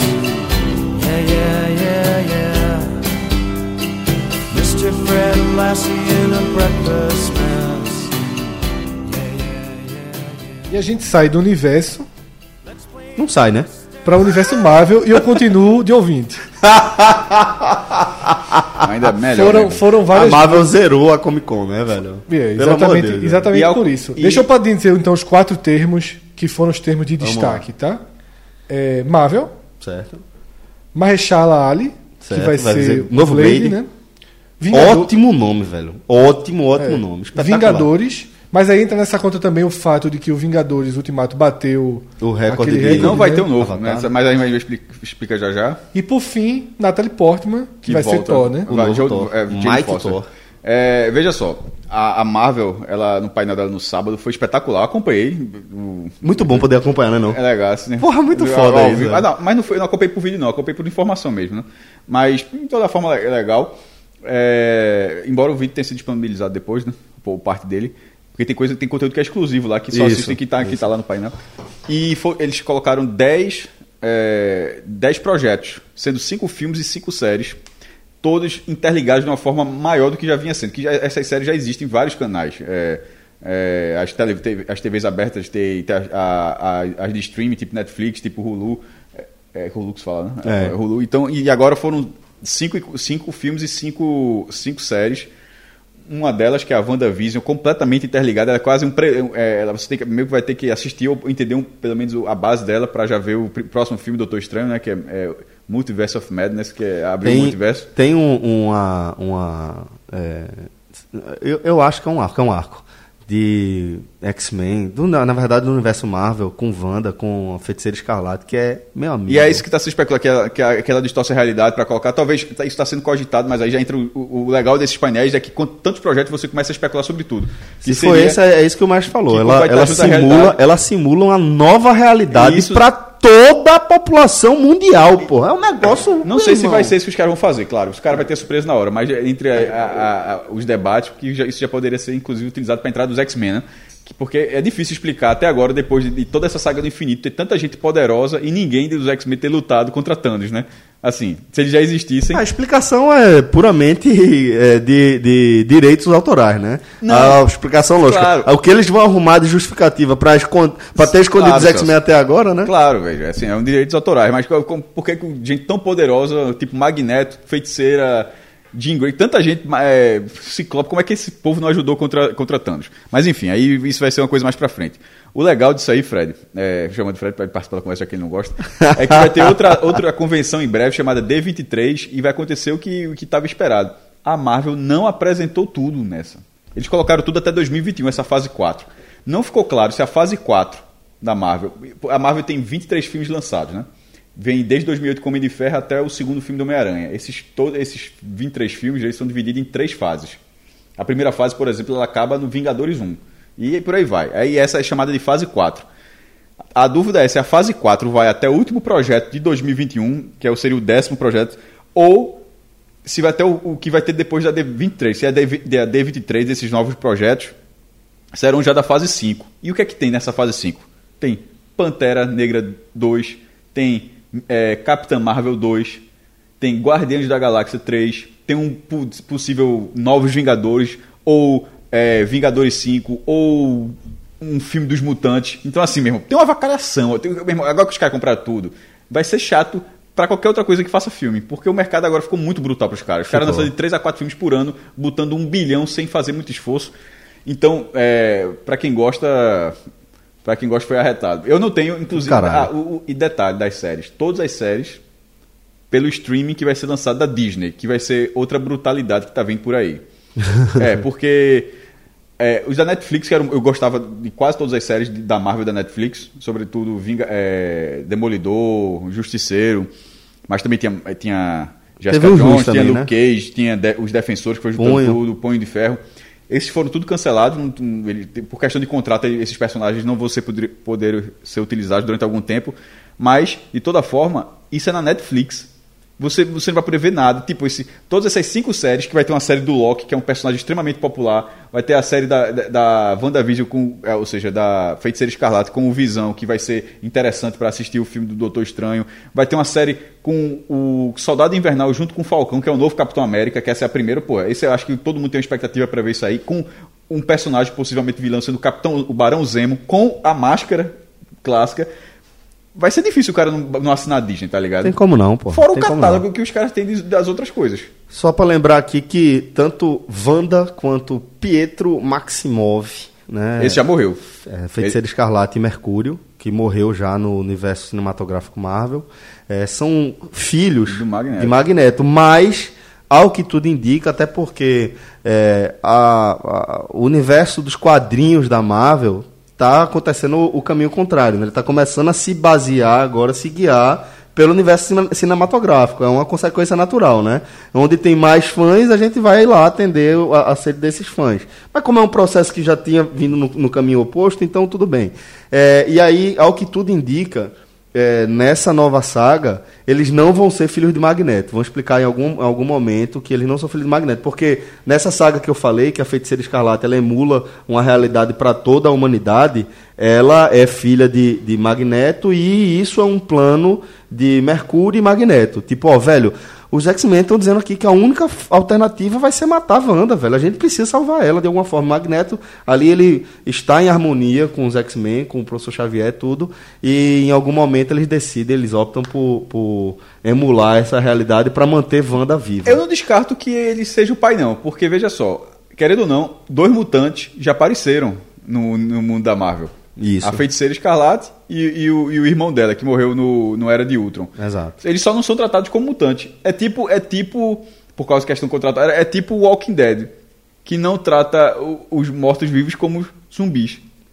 não, não fala, fala de biters, walkers. Porque não é zumbi, né? Não, é zumbi, mas pra não usar O direito autoral, é, né? O termo. Pra né? de repente ó, chegar alguém e dizer, sei lá, diz, ó, não, não- em nenhum momento já tá, já tá na décima temporada, vai entrar na décima temporada, já foram nove, Mortos-vivos, Já né? tá em quatro. qua- é, o- o- chama de mortos, eu acho, sei lá.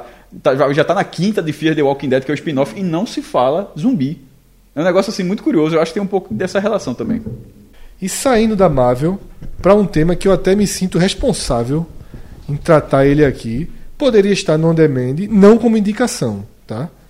La Casa de Papel. Certo? Nunca vi um episódio. Vi dois episódios e Da- larguei. da primeira temporada ou já dessa nova? Da primeira. É, um detalhe das buscas, tá? É, além de nomes de personagens, mas as buscas são por terceira e quarta temporadas. E vai ter, vai ter um pouco de spoiler, tá? Daqui pra frente. Fica à vontade.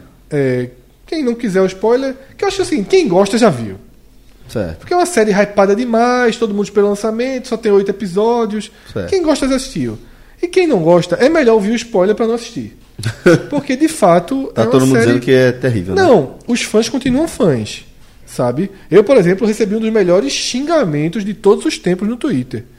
Eu critiquei a série, fraca, não sei o que, repetitiva. Um, um cara chegou pra mim e disse: Velho, pode agora bater no peito e dizer: Eu sou um conservador de merda. Caralho! Tu é um conservador de merda porque não gostou das- dessa temporada de La Casa de Papel. É, Difícil. Detalhe, porque chamei de. Eu, eu, eu tinha definido a primeira temporada, que na verdade foi trazida para o Brasil como duas temporadas, mas era a Isso. primeira, como a melhor série ruim da Netflix. E eu disse, atualizando agora, ela atualiza para melhor série muito ruim da Netflix. Ela cresceu para isso. Porque esse menino, que é, pela foto é um menino, me chamou de conservador de merda. Porque a premissa dessa nova temporada é o seguinte, é uma premissa mercadológica, inclusive. Ah. Você fez a primeira temporada, os protagonistas são ladrões, certo? Certo. Pra, e viraram é, personagens Cultuados. né? Cultuados. A máscara virou símbolo e tal. E para que o roteiro se sustente, para que as coisas se sustentem, eles precisam agora ter ideologia. Aham. Né? É um, pouco- novo patamar, né? um V de vingança. Aham. Né? E eles lutam contra o sistema. Ah. Tá entendendo? Mais do que um roubo. Porque o roubo original era para ganhar dinheiro. Só para ganhar dinheiro. Uhum. Eles lutam contra o sistema agora. Tem toda uma coisa Ideológica. ideológica extremamente clichê, repetitiva. Tá?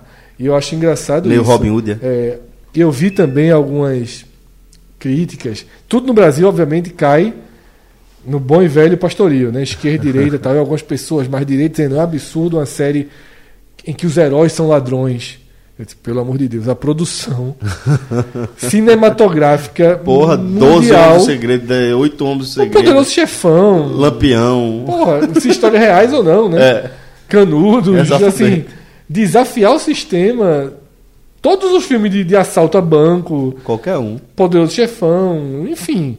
É, é, de Robin Hood. Veja só, é, é extremamente comum que. Pessoas que lutam contra o sistema normalmente viram boas E histórias. mesmo quando não luta, como foi o caso da primeira temporada da Casa de Papel, esses assaltos de 12 Homens e um Segredo e tal, Aham. são assaltos para que as pessoas ganhem dinheiro. Então, é, a primeira premissa muito ruim é essa, porque é boba demais, e aí você começa a tratá-los um pouquinho como super-heróis. Eu não gosto de conteúdo de super-herói, tanto que o debate aqui eu nem participei. Velozes e Furiosos, meu irmão. A turma começou fazendo racha de carro.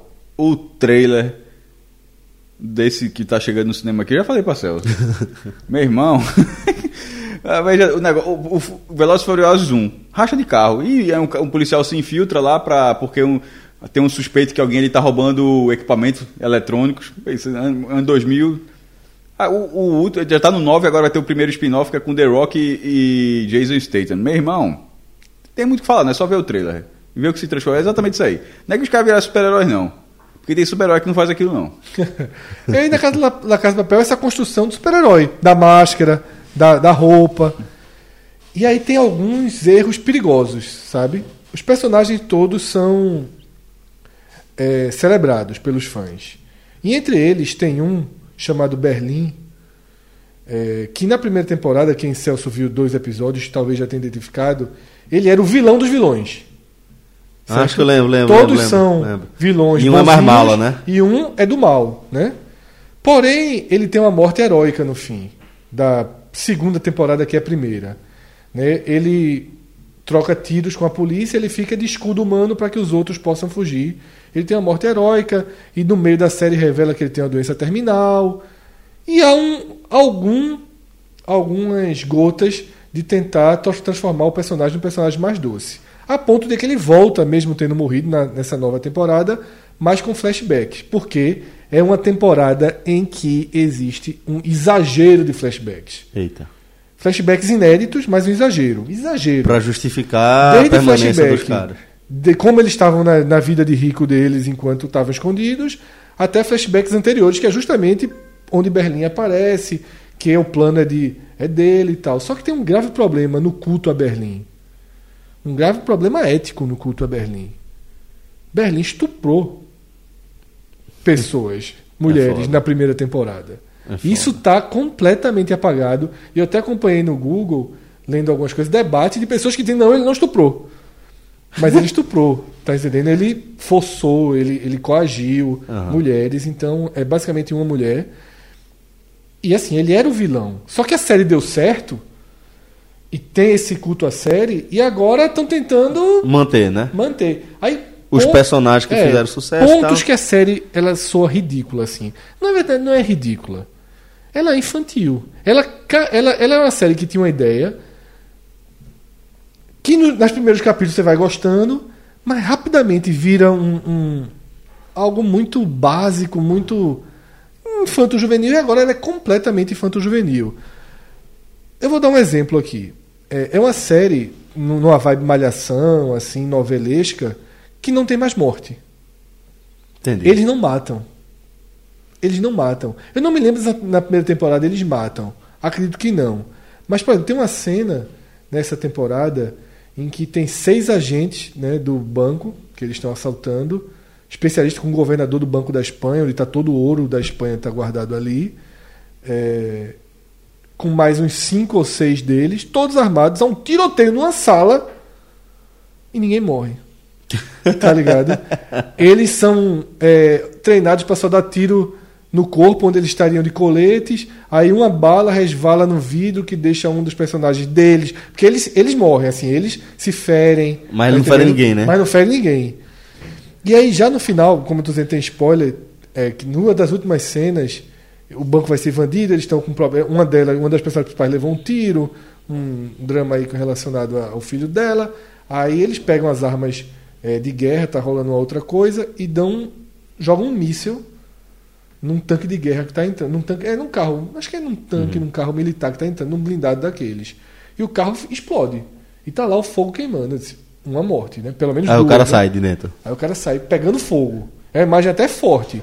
Não sei, Se ele morreu depois, né? porque na próxima temporada não dá, mas o cara sai de dentro pegando fogo, assim. Aham. Pra sugerir que ainda tava vivo. Vê só, o carro explodiu um míssel e o cara sai de dentro nessa cultura de Já viu. Halloween Dois. Nenhum, nenhum, nem dois, nem. Halloween 2 é... toca fogo no hospital. Toca fogo no, no, no- no hospital. Aí acontece o quê?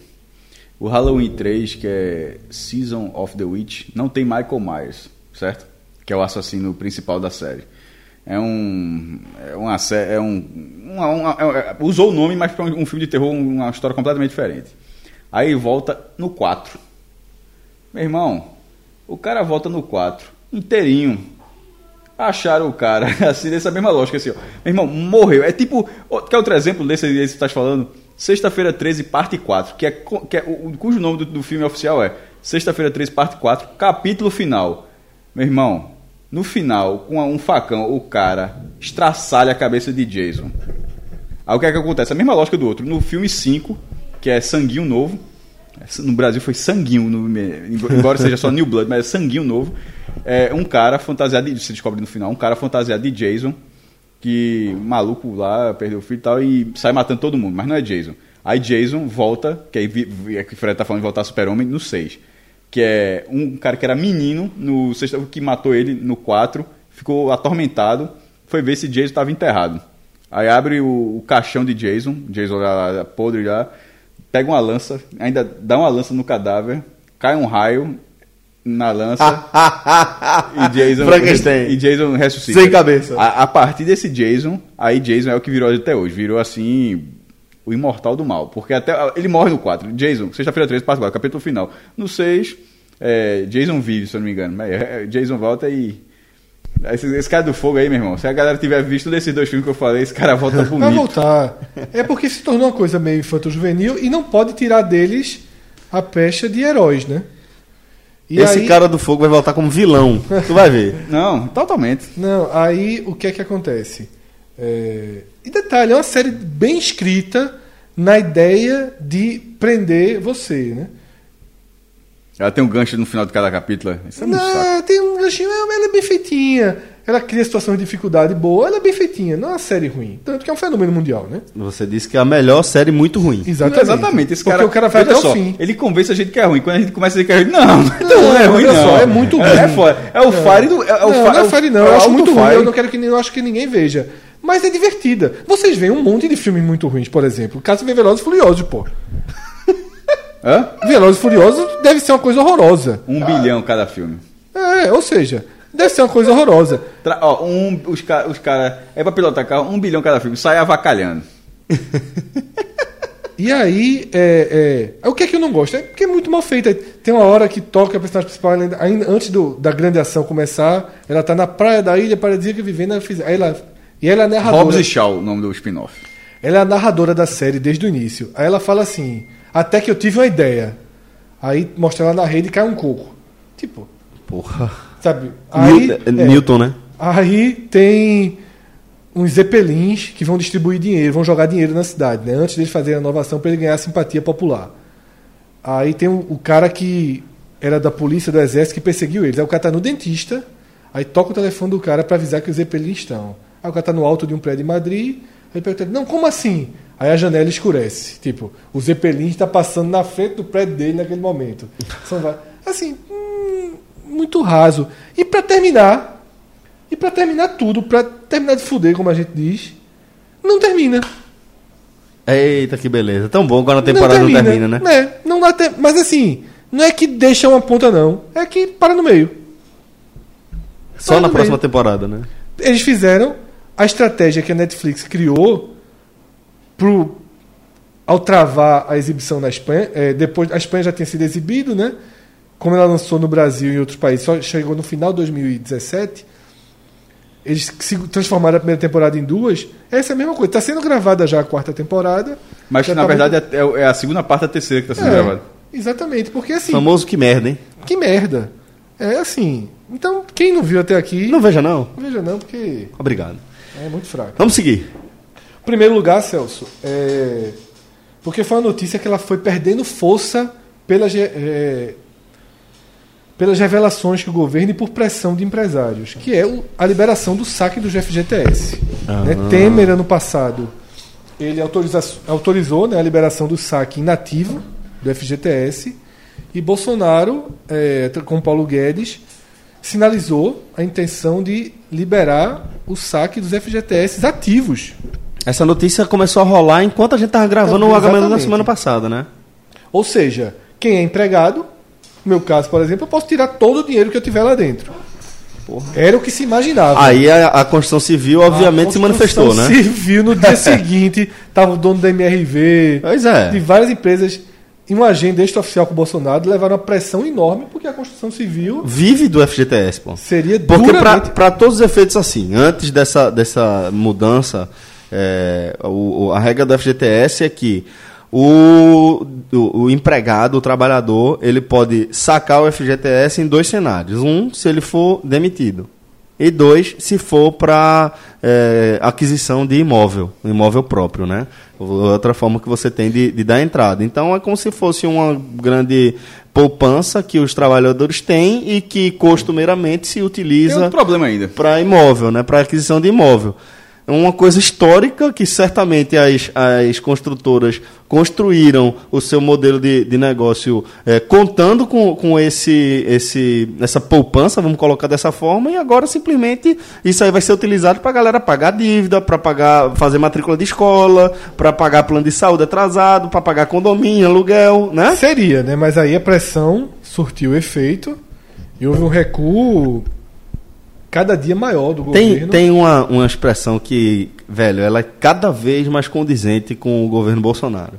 É, quem, quem eu escutei falar pela primeira vez isso foi, foi Malu Gaspar no Foro de Teresina, que é When money talks, bullshit walks. Que é tipo assim, velho, quando o dinheiro começa a falar, a baboseira, a besteira vai embora. Vai embora. Essa coisa ideológica tal. Se em algum momento o calo apertar no bolso, tá? O bolso de alguém reclamar, chiar, alguém poderoso, alguém que realmente é, financia campanhas e etc, e etc, o que é muito importante para a economia do país. Se doer no bolso dessa galera, meu amigo, a, a galera no instante faz o famoso recuo. Engata a famosa marcha ré. Sobre isso aí tem outro problema.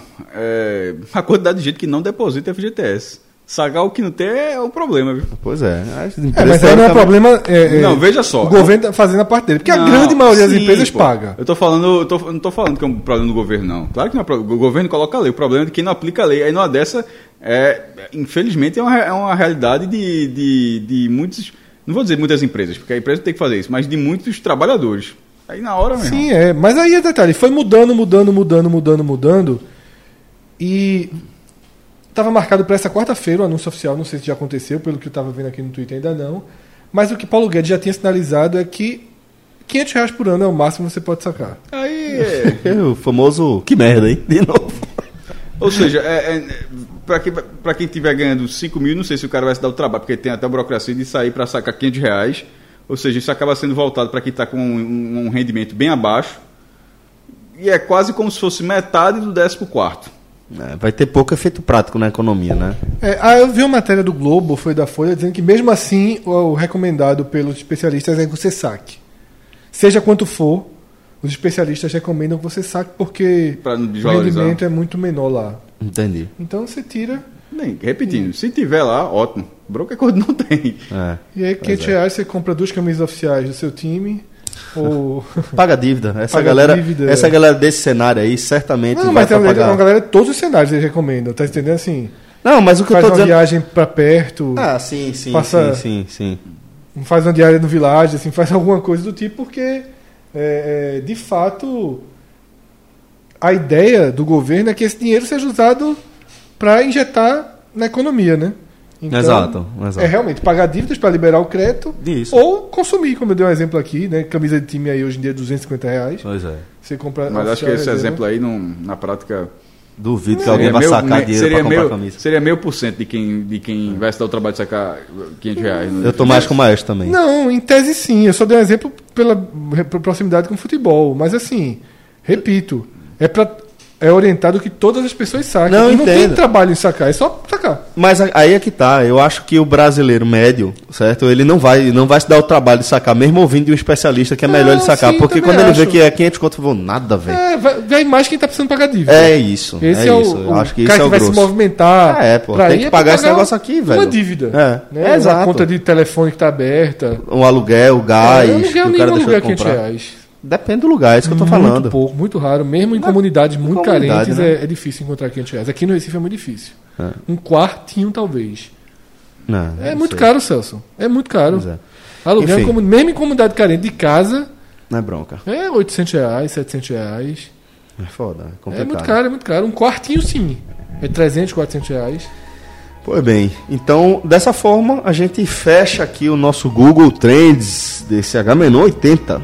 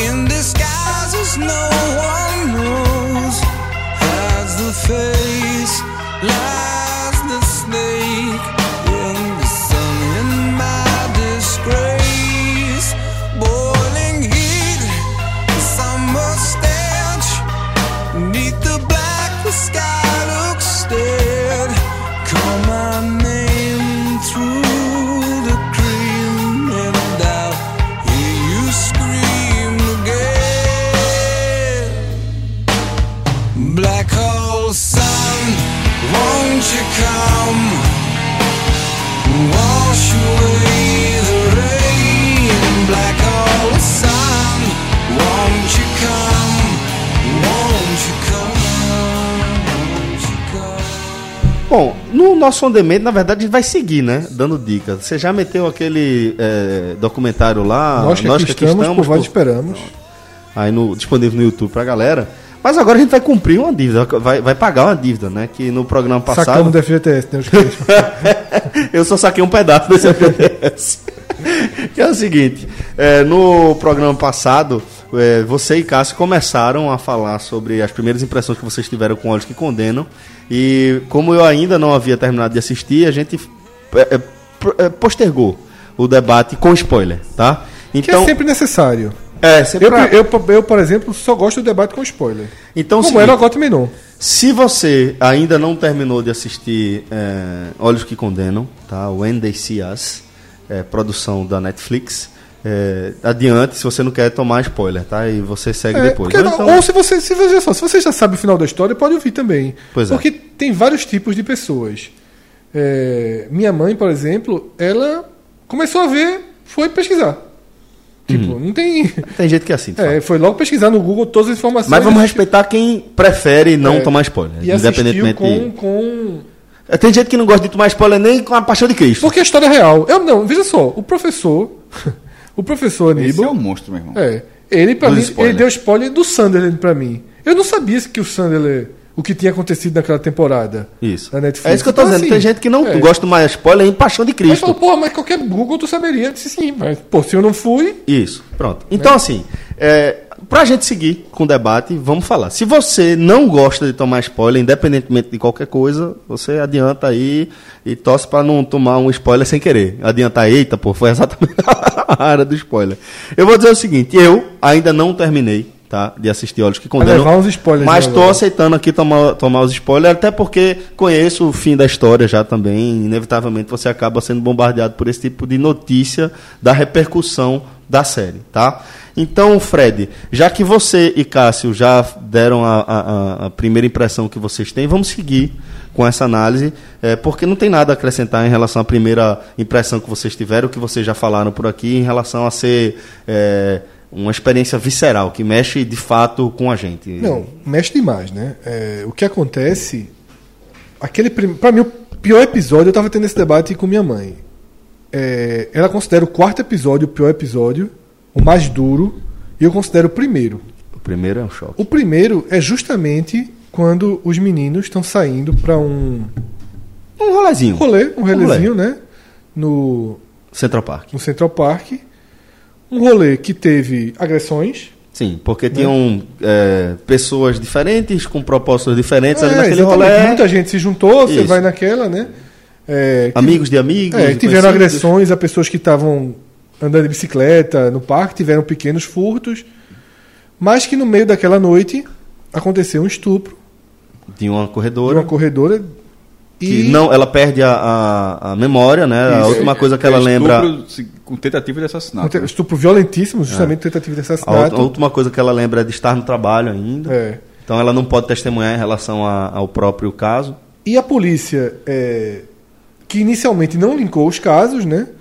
Eles, os jovens estavam apreendidos, Isso. né? Esperando os pais ali para voltar para casa, é, numa situação aceitável, né? Pro, pro que a polícia faz, normal. Apreendeu, deixa ali, enquanto os pais forem chegando, vai levando cada um para casa, sem nenhuma sem fichar eles, nada do tipo. Quase todos de menores, né? Todos, Todos. de menores, alguns de 13, 14 anos. Todos. O o mais velho tem 16. Isso. É, e aí, Que não estava ali. é, não, tava, não tinha sido, não Exatamente. estava naquela noite. né? Exatamente. E aí, a procuradora, ela, é, Linda Festen, né? Ela diz assim: calma, veja só. Com- você começa achando que ela vai jogar é, uma ideia de que eles podem ser possíveis te- te- testemunhas, mas rapidamente eles viram suspeitos, né? Forçados. E aí a série mostra investigações é, extremamente violentas, né? Psico- física e psicologicamente daqueles adolescentes, Promotora ela, né? é a promotora e é extremamente angustiante ali. Pra mim, o primeiro é o pior de todos. É quando é, eu pausei, o que eu falei aqui, né, Pra dizer assim, vou ou não vou, tá? Dou pause aqui, abro o Google e vejo o que é que deu, né? Numa consulta rápida, eu vou entrar numa maratona agora de mais três horas e meia para ver até o fim, porque eu não vou conseguir ver parado. Hoje, eu digo para quem não assistiu ainda e tá tomando os spoilers vai querer assistir mesmo assim, é possível você parar depois do segundo. Porque são duas histórias completamente é, divididas. São, du são duas épocas completamente divididas. Né? O primeiro episódio é isso que, eu, que a gente passou aqui, e o segundo é o julgamento. Tá? E aí depois é a vida deles da cadeia e do retorno para a sociedade. É, e assim, é impressionante que quando a gente vai para o Google, a primeira coisa que eu fui era justamente ver o que aconteceu com a promotora. Agora que ela tá começando a se fuder, né? Só Exatamente. agora. Só depois da série Exatamente. é que a conta começou a ser paga. Exatamente. O que dá um conforto. Ela foi celebrada, ela foi celebrada durante décadas, pô. Mesmo. Mesmo tendo isso nas costas, mesmo depois alguém ter tido se apresentado como autor do estupro, ainda assim ela continuou sendo uma pessoa celebrada. Ela continuou sendo best-seller de filmes de ficção dos Estados Unidos. E agora. De livros. É de livros, exatamente. Eu falei filmes, foi? Foi. Livros de ficção dos Estados Unidos. E agora que, que é, Ava DuVernay trouxe esse, essa história à, à luz dos nossos tempos contemporâneos, dessa versão 2.0 da web, agora ela está sofrendo o linchamento virtual que ela deveria ter sofrido desde o começo, inclusive. Porque é um caso clássico, Fred, de. de é, alguém, um representante do Estado, no caso, um, alguém vinculado ao sistema judiciário ou qualquer coisa do tipo, é, que resolve distorcer um fato para comprovar uma tese que está dentro da cabeça dela. Né? Ela fez.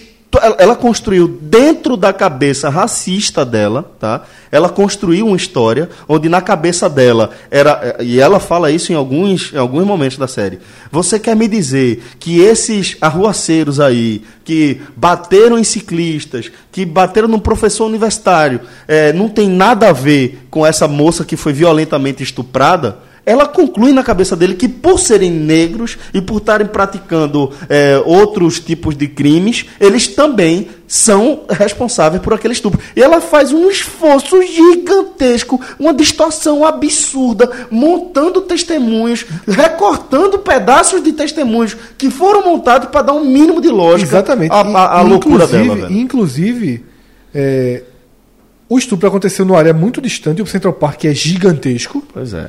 Ela não consegue linkar para que, Que- tenha sido ali. Um dos meninos que é forçado a dar um É. testemunho falso E diz aí- que teria arrastado o corpo por 80, É. 60 metros. E um aí força diz, ó, tá precisando de mais um. Isso, vamos Porque botar de- mais depois, alguém. Depois de todos os, os, te- os testemunhos. Montados, Montados. e editados, ainda assim faltou espaço na, na Quando ela, escola. quando ela conversa com a advogada, né, que vai defender o caso, assim, ó, não dá, tem que ter um sexto. Isso, E aí tem um menino que tá lá, porque foi acompanhar o outro. isso. Ele acaba, na série, mostra dessa forma, ele acaba dormindo, cochilando, que é o Corey, que é o único que tem mais de 16 anos. Corey Wise, ele tem 16 anos, o que naquele momento... Recém-completado, É. né? O que naquele momento, recém-completados, o que naquele momento faria dele, segundo a, a lei penal americana, aí para um presídio comum. Como ele Caso- vai, né? caso, caso condenado e como ele vai. E a série Que é o quarto episódio. que é que a é parte- ele é o- sozinho. O, terceiro e o quarto, é, o que o terceiro e o quarto trata isso sendo o quarto mais O voltado. quarto é só ele, o terceiro É, não, são porque, os assim, outros. porque o terceiro e o quarto é, é, é a história depois. É. Mas o terceiro voltado para quatro deles e o, e o quarto voltado para o Corey. E é assim, um, É, só corrigindo, não era o quinto depois o sexto, era o quarto depois o quinto. Isso, isso, isso, É. isso, isso. Só- Corey, Corey é o quinto.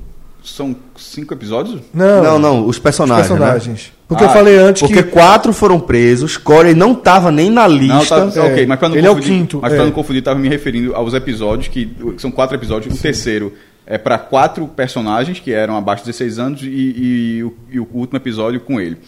A série não, é, a, a vida na cadeia é, é imagina no Brasil um negócio desse, mas, mas é, é tratado como, como, como um inferno e mesmo sem, sem deix, mesmo deixando de forma bem leve, bem leve implícita até porque depois que você assistir essa série né, é importante assistir a entrevista também está no Netflix que os cinco é, Entrevista a homens- Oprah, né? hoje a Oprah os cinco homens que foram, eram jovens na época deram deram para Oprah é muito é muito emocionante é, e fica claro que, na- que a diretora também está presente de que eles tentaram é, suavizar um pouco a passagem na cadeia.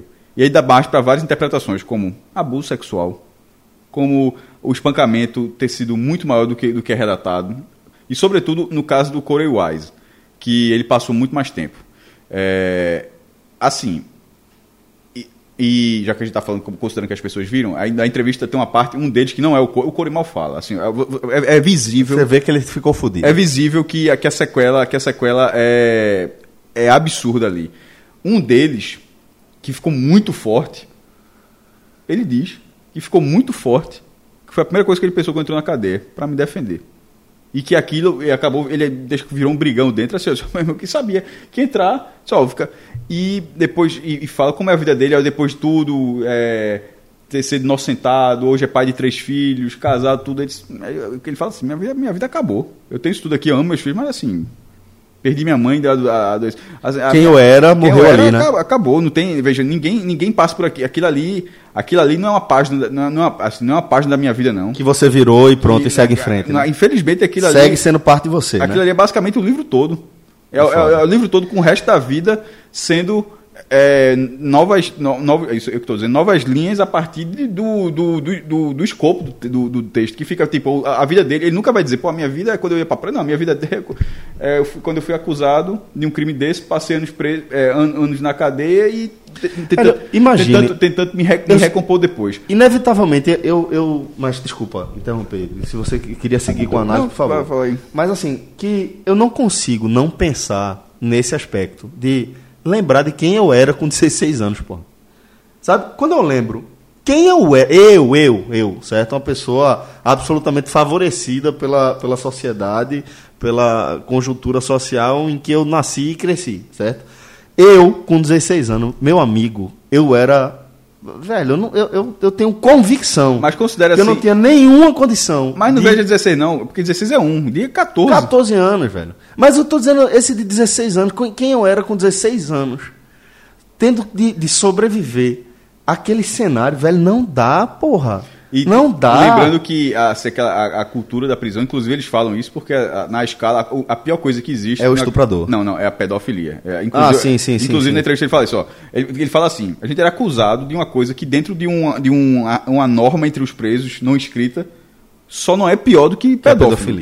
é, é, tira o- são, não, detalhe: um ou outro tá, tá, tá tá lascado dentro da cadeia. Mas numa dividida, o pedófilo ainda é, é- é- com Se a- fode mais. É uma figura, é uma figura, é uma figura mais Odiada, odia- odiada. Então, assim, e isso tanto na tanto num, num, é, num espaço juvenil, de um reformatório juvenil, quanto numa cadeia para adultos. Ou seja, essa, essa, essa, essa norma meio que vale dentro dos dois, então, é, dos dois lugares. Isso foram, foram, foram cinco caras convivendo com isso. Com, se- e quando sai, e quando sai, a dificuldade que obviamente tem de se reinserir na sociedade, mas na hora que tem qualquer coisinha contra, alguém já dá carimbada. Estuprador. Alguém é, é, é, é, uma, é uma briga com um parente, é uma briga com, ex- com um, um término de um relacionamento, e assim, todo, e pum, estuprador. Isso é assim, em nenhum momento é, você começa a refazer sua vida, a vida vai andando, mas na hora que tem um pedacinho. É, e a gente, eu- veja, eu tô me referindo a pessoas que não foram. O cara que foi, o cara, esse selo ele vai ficar pro resto da vida, meu amigo. Eu tô, falando, eu tô falando pro cara, eu tô falando pra gente que não foi. Aí, no caso, eu viver com isso, meu irmão. é, E mesmo depois da absolvição, mesmo da- depois da absolvição, ainda, vai, ainda, existe, porque as pessoas olham como se fosse, ó, tem, tipo, a, a figura central, a promotora, tipo, ela, ela disse que ela só agora ela vai, ó, que talvez não tenham sido eles, ou seja, querendo ou não, pelo menos uma pessoa ainda pode achar que eles foram. Pô, você viver num mundo onde alguma pessoa acha que você fez isso, deve ser muito ruim, pô. Então, é, e, e- e- mais do que isso, a forma como foi construída, a forma como, como os, o- os depoimentos, as confissões, no caso, foram feitas. É, e eu até disse o seguinte: se a gente, a gente se colocasse lá, a gente talvez tivesse 16 anos, talvez teria, porque nós seríamos latinos, né? E latinos também é, tam- tam- negro. Mas se colocando dentro de um contexto brasileiro, certo? Dentro do contexto brasileiro, provavelmente a gente não seria. Provavelmente a gente seria, seria liberado. Tá dentro do contexto americano, dentro Sim, daquele contexto sim, Central sim, Park, a gente te- teria, com 14, 16 anos, teria ficado naquela noite na, na- na delegacia, porque seríamos la- o latino e um deles é latino. Um é, um, é, acho que é meio latino, talvez o pai ou a mãe, um, um é- deve, ser, deve ser negro, deve ser latino, deve ter uma mistura, uma mistura, de- uma- uma- mais uma mistura, mas tem três negros e um que é, que é, que é mais latino. A gente, a gente estaria, naque, a gente estaria naquele, naquele, naquele cenário. Mas trazendo para nossa realidade, não. E, e- e- isso deve ser, porra, é, não sei o que foi que eu até falei, eu até falei da outra vez, é- que é o seguinte: o a condição que o meio que, o- que, que o negro ele, ele sair de casa vestido, bem vestido, É para que isso não gere em algum momento durante o dia um problema. Aí foi e até Fred tá falando, pô, eu eu eu eu dava ber- bermuda sem sandália e sem camisa. Levava esporro em casa, mas saía assim. Saía, podia sair assim, em algum, em algum momento você começa a botar uma camisa, e tal, mas assim, era menina assim.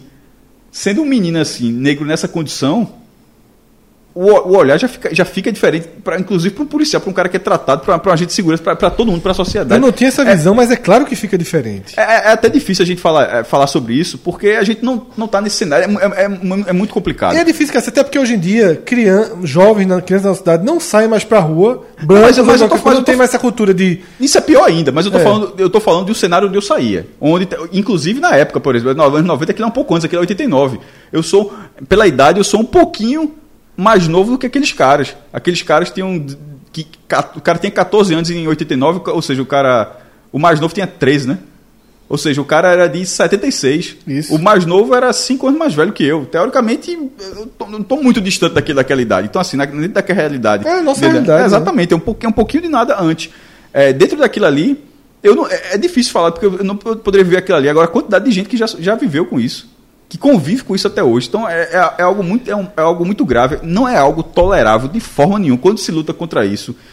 Para quem, já- quem já errou, e possivelmente muita gente errou, possivelmente nós erramos. Para quem, já- quem já errou, é tempo demais de, de, de, de aprender, de, de passar a conviver de uma forma melhor, de, de não achar que não sempre se falou isso e é aceitável, não é aceitável, não, não é. Não, não é porque é, não, é, não é primeiro na sua educação e segunda forma porque do outro lado a, a, a pessoa, que está dentro dessa que, que tá no, no- na emissão dessa mensagem em nenhum- ela não vai relevar isso porque não tem como ser relevado. Isso vira um problema muito grave, uma- vira, uma, vira uma bola de neve. A série, ela impacta. Meu irmão, ela faz você pensar de um jeito assim absurdo. Faz. Eu fui, fui ler depois sobre, vi a entrevista de Oprah, eu fui vendo assim, porque, meu irmão, a vida daqueles caras assim.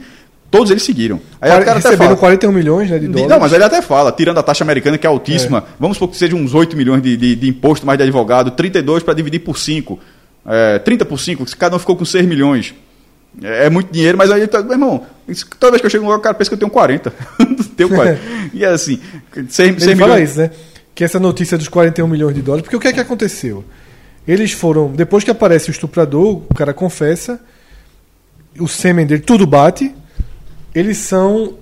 Todos os crimes que eles Ficaram foram com medo de condenados. que o cara fosse apontado como o sexto. É, tentou até se fazer isso.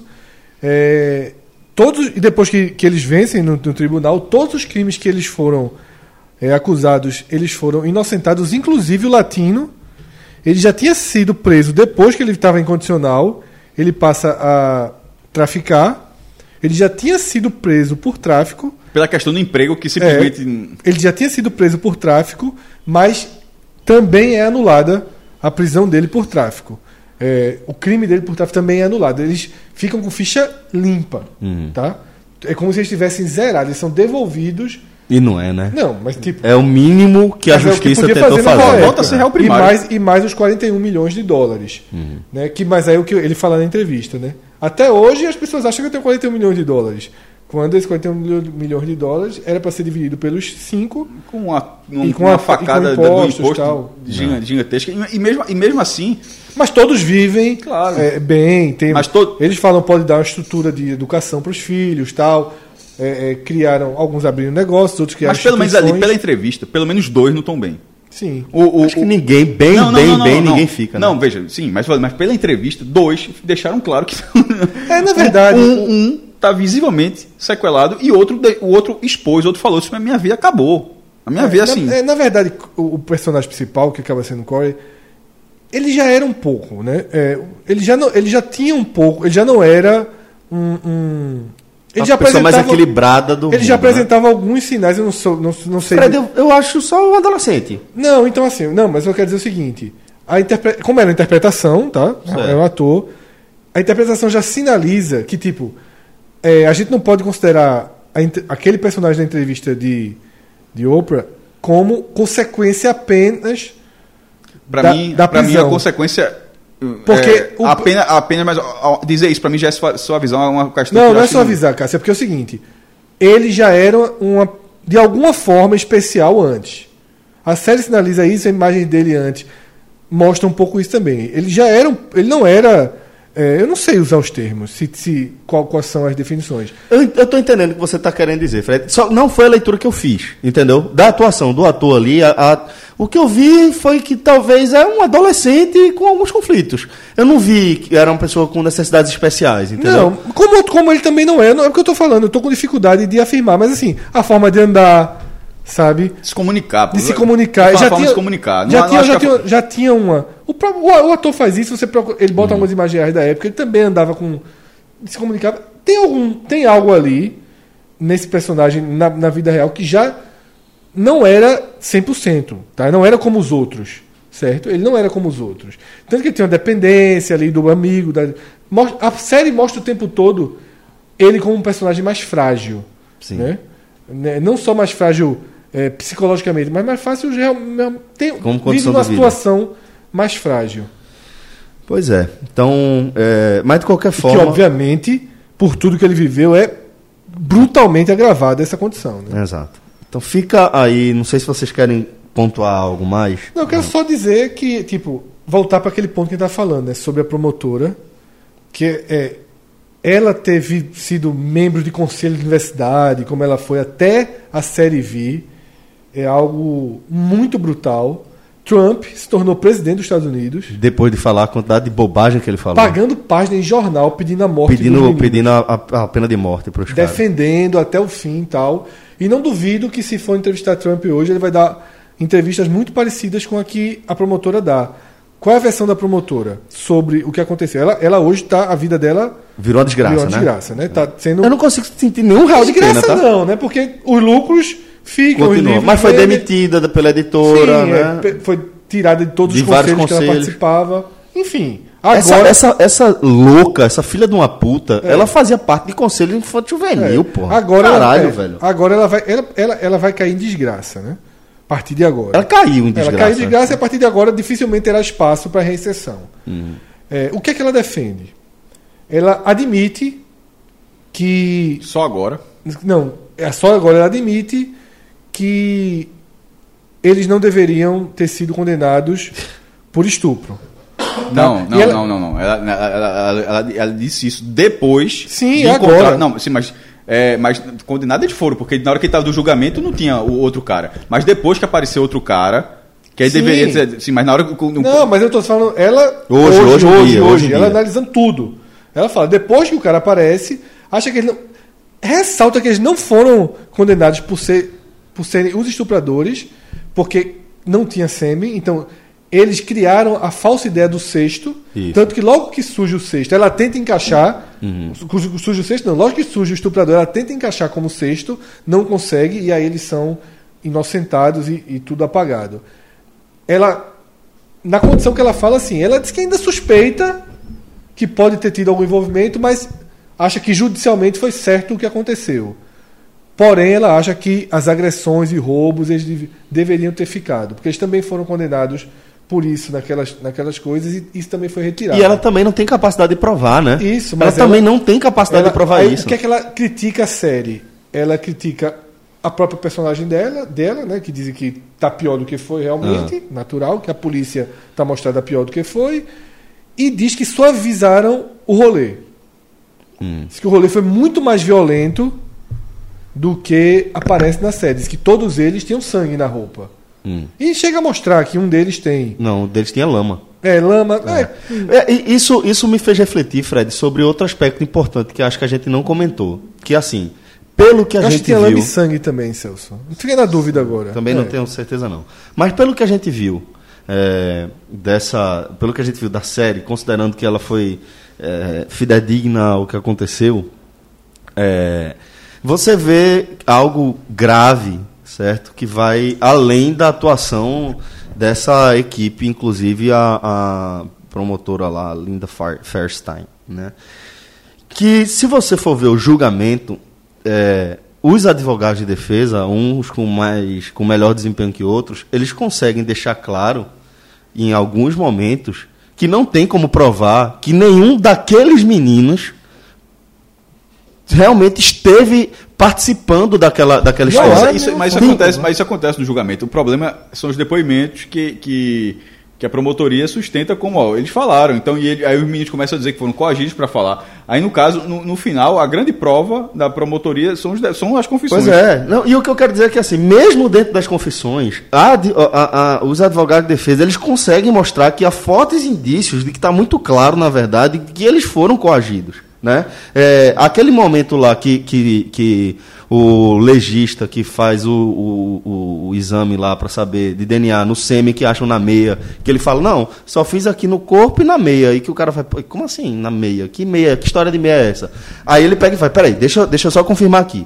Tinha uma meia com sêmen de um indivíduo e esse, e esse DNA não bate com de nenhum desses aqui. Velho, ele fala, exatamente, não é de nenhum desses. Todo mundo comemora como se fosse, caralho, Acabou velho, o julgamento, né? acabou. o júri. Eles assistiram aquilo. E o que eu quero dizer é que o júri ele também está carregado de preconceito, também está carregado de racismo, também está absolutamente infectado por essa, esse. Velho, isso sim, um câncer que tem dentro da nossa sociedade, que come a nossa sociedade de dentro para fora, tá? Então essa galera está infectada por isso e dá o veredicto em cima do racismo do júri. O júri é racista, a sociedade é é racista. É isso que a gente não, não pode jamais perder de vista. Entendeu? Pra gente não se distanciar. A gente não pode se distanciar dessa história exatamente. Dizer que é tudo a promotora. Não é, velho. O juiz é racista, a promotora é racista, a procuradora é racista. Ela é a mente que consegue construir aquele. Ela, ela conduz, Ela ela conduz. conduz. E todo mundo Forja compra a ideia. é. Todo mundo compra a ideia porque existe a predisposição para comprar aquela Todo mundo ideia. ideia. E aí, o que a defesa consegue fazer, o que as coisas. É esvaziar, é colocar aquela ideia em xeque, mas mesmo assim ela prevalece. Exatamente. Mesmo com Exatamente. claras, né? Pega um, um testemunho de um pai que acaba É, aquele testemunho. É, fala besteira e vai complicando. E, e é uma besteira que ali é só, você vê que é só um truque narrativa. É. Tipo, ah, quer dizer que seu filho não mente. Não, meu filho não mente. Ele, então ele falou a verdade. Porra, claro que não, porra. Ele tava, era um- uma criança de 14 anos de idade, 13 anos de 18 horas idade, sem comer. 18 horas sem comer, sendo levando um tapa. O menino que tinha tomado uma capacidade. Não, não foi o que tinha tomado uma capacitada na cara, não, é o outro. É. Mas o Aaron, na verdade, né? Mas de qualquer forma, uma criança que está 18 horas sem comer, preso numa delegacia, sendo interpelado por policiais corruptos, filhos da Fazendo puta, inferno. fazendo inferno na cabeça dele, dizendo que outras crianças estão dizendo que ele que estuprou. Velho, porra, tomar no cu, velho. Sério mesmo, é um negócio que mexe muito com a gente. Galera, a gente teve um probleminha aqui na nossa captação de som, um cabo desconectou da mesa para o computador e o microfone passou para o microfone do computador. Aí vocês sentiram uma diferença aí nesses últimos minutos de análise sobre o julgamento, né, do A sorte caso- foi que a maior parte desse tempo foi você falando, você estava um pouco mais próximo do computador. Exatamente, tava bem em frente ao E computador. aí dá pra manter no ar, tanto que quem chegou até aqui ouviu, né? Pois é, só a sua voz que ficou um pouquinho abafada, mas que a galera conseguiu identificar aí. Faz de conta que eu tava olhando pro lado. Como é costume. costume. Bom, mas pra gente fechar aqui o nosso on demand, eu vou fazer duas indicações, tá, galera?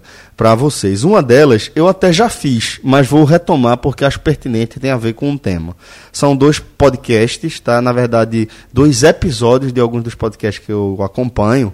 Um deles é o podcast chamado Salvo o Melhor Juízo. E o segundo episódio, que é ainda, se eu não me engano, de fevereiro de 2016, é, eles têm um, um episódio chamado Mundo Carcerário.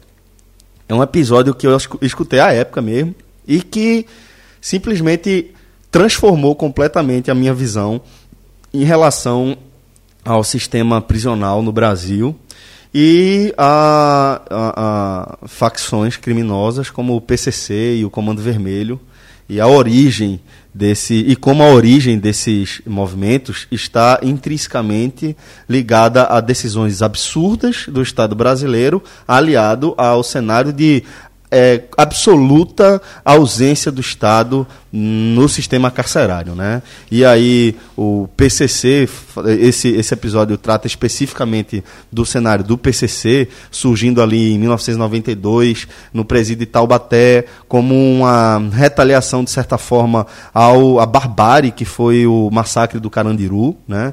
Onde os presos eles tentam se organizar minimamente para lutar contra a opressão muito além da conta do Estado eh, em cima daquela, daquela população, daquela comunidade ali, é onde eles vão eh, implementar, implantar e implementar eh, políticas que- de, de Estado, de fato, para de certa forma humanizar um pouco o dia a dia, a rotina eh, do, do corpo prisional como um todo do Brasil. Então é um episódio que vale a pena demais. O Salvo Melhor Juízo é um podcast feito eh, por especialistas da área jurídica, né, que tratam dos temas mais diferentes aí, com uma linguagem muito, muito tranquila, muito acessível e que traz aí à luz muita, muito conhecimento que a gente dificilmente tem acesso. Então vale a pena demais. Ah, Escutem o segundo episódio de Salvo Melhor Juízo, chamado Mundo Carcerário. Realmente é transformador.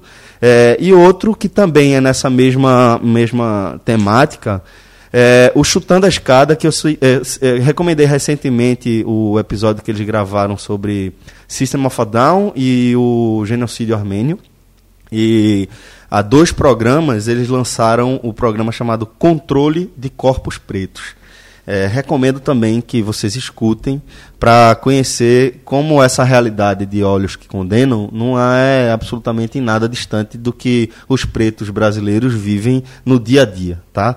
Então recomendo demais porque é importante dar lugar de voz mesmo às minorias que sofrem com absurdos no dia a dia. A gente não pode se habituar aos absurdos, a gente tem que começar a combater esses absurdos e para combater absurdos nada melhor que o conhecimento que entender, que compreender e exercitar um pouquinho da empatia. Então, eh, minha recomendação para esse On Demand são esses dois episódios de podcasts Mundo Carcerário do Salvo Melhor Juízo e Controle de Corpos Pretos do Chutando a Escada. Parem. Espera aí. Onde é que vocês pensam que vão? Hã? Hã? Pluk-tic-plac-zoom não vai a lugar nenhum. Plunct, plact, zum, não vai a lugar nenhum. Tem que ser selado, registrado, carimbado, avaliado, rotulado, se quiser voar. Se quiser voar, É, pra lua taxa é alta, pro sol identidade. Mas já pro seu foguete viajar pelo universo é preciso meu carimbo dando sim, sim, sim. Bom, galera, a gente vai chegando aqui na parte final do nosso programa. Já vou anunciar alguns dos temas que estarão presentes no Agamenon da semana que vem, tá? Um deles é um confronto direto entre é, duas minisséries que estão disputando a categoria de melhor minissérie no M. É, uma delas é Olhos que Condenam, que foi um dos temas centrais aqui desse nosso Agamenon. E o outro é Chernobyl. É, minissérie espetacular da HBO, que eu, daqui, eu e o maestro Cássio Zirpolo já assistimos. Vou ganhar que- essa semana aí, né? Tarefa de casa. né? Exatamente. Assim como eu não cumpri a minha tarefa de casa de concluir Olhos que Condenam, você vai ter essa tarefa. Espero que você faça diferente de mim que conclua. É, eu espero. Eu quero muito terminar The Big Little Lies. Lies, né? Que terminou nesse final de semana, Elenco mas absurdo, né? eu gravei alguns episódios, estou mais ou menos na metade e melhorou muito. Tinha começado muito branda, mas é uma série bem, bem profundinha, bem pesadinha. É, mas espero que até quarta-feira eu veja. E é, outro assunto que é, por pouco não entrou na nossa, no nosso Google Trends, mas respeitando aí o nosso ranqueamento, a gente não trouxe nesse programa, mas que certamente ele estará aqui presente no próximo Google Trends, que nesta quarta-feira é, pipocaram aí as notícias e as buscas, o interesse da, dos internautas em torno da notícia de que há três suspeitos presos de terem participado do hackeamento de. de de os nomes, as- algumas informações começaram a ser divulgadas, movimentações bancárias. História da Vaza Jato. Isso. Tu acho que daqui é até bom, né? Porque deu tempo da gente, vai dar Vai tempo dar da tempo, gente né? fazer um debate com mais elementos, né? Exatamente. Se tivesse entrado hoje teria sido um debate bem oco. Mais superficial, né? É, até quarta-feira que vem a gente imagina que Vai ter novos desdobramentos. é o Brasil, né? Certamente vai ter muita coisa aí, mas arrisco dizer que esse tema estará presente no nosso próximo Google até Trends. porque no Twitter já está explodindo, né? Então ele entra nem que seja pelo Twitter Trends. Twitter Trends, O trending que é auxiliar, né? Uma linha auxiliar. E por fim, galera, é, imagino que vocês devem ter percebido, acredito que alguns fizeram é, os links, né? É, ligaram os pontinhos aí, porque ao longo desse programa vocês ouviram algumas músicas que não estão aí por acaso, né? A gente, a partir desse programa aqui, a gente sempre vai trazer é, uma playlist é, que tem a ver com a temática do programa, com algo, um tema que esteja relacionado a- ao programa, algo que a gente analisou aqui. E a gente trouxe aí é, músicas para, de certa forma, homenagear essa grande conquista da humanidade, que foi é, a chegada dos primeiros homens à Lua. It's one small step for man, one giant leap for mankind. É, a gente come- celebrando aí 50 anos e a gente colocou aí somente músicas é, relacionadas com essa temática espacial. E a gente lembra o seguinte: que além da, de vocês terem ouvido essa música aqui, a gente vai disponibilizar uma playlist no Spotify. E essa playlist, Fred, não vai, ser, não vai conter só as músicas que entraram no programa, não, né? Exatamente, Celso. A gente prepara mais algumas músicas bônus, faixas bônus, como se chamava Bonus track. antigamente no CD, exatamente. Além do que a gente tocou aqui, vai ter sempre mais duas ou três dentro do mesmo universo. E aí cada programa ele vai sendo somado a essa playlist. Vai ser uma única playlist que vai ganhando músicas novas a cada programa. Exatamente. E aí, galera, é, não sei se ela já está criada, mas os- as músicas estão relacionadas aqui no post para vocês saberem quais são. E a qualquer momento a gente vai divulgar também qual o nome dessa playlist para você achar no seu Spotify. Então, as músicas que tocaram aqui nesse episódio foram Rocketman, de Elton John, Starman, de David Bowie, Man on the Moon, de R.E.M., Black Hole Sun, de Soundgarden, com Chris Cornell, né? é, nos vocais. Afinal de contas, é Soundgarden. O Carimbador Maluco, de Raul Seixas. E para fechar esse programa, a gente vai. é, acho que vou dizer que a gente vai encerrar com chave de ouro, porque é a primeira música que, pelo menos, eu vou ter recordação relacionada ao tema, velho. Pegar carona, né? Então vamos lá. Lindo balão azul, galera. Um forte abraço a todos. Até a próxima. Valeu. Tchau, tchau.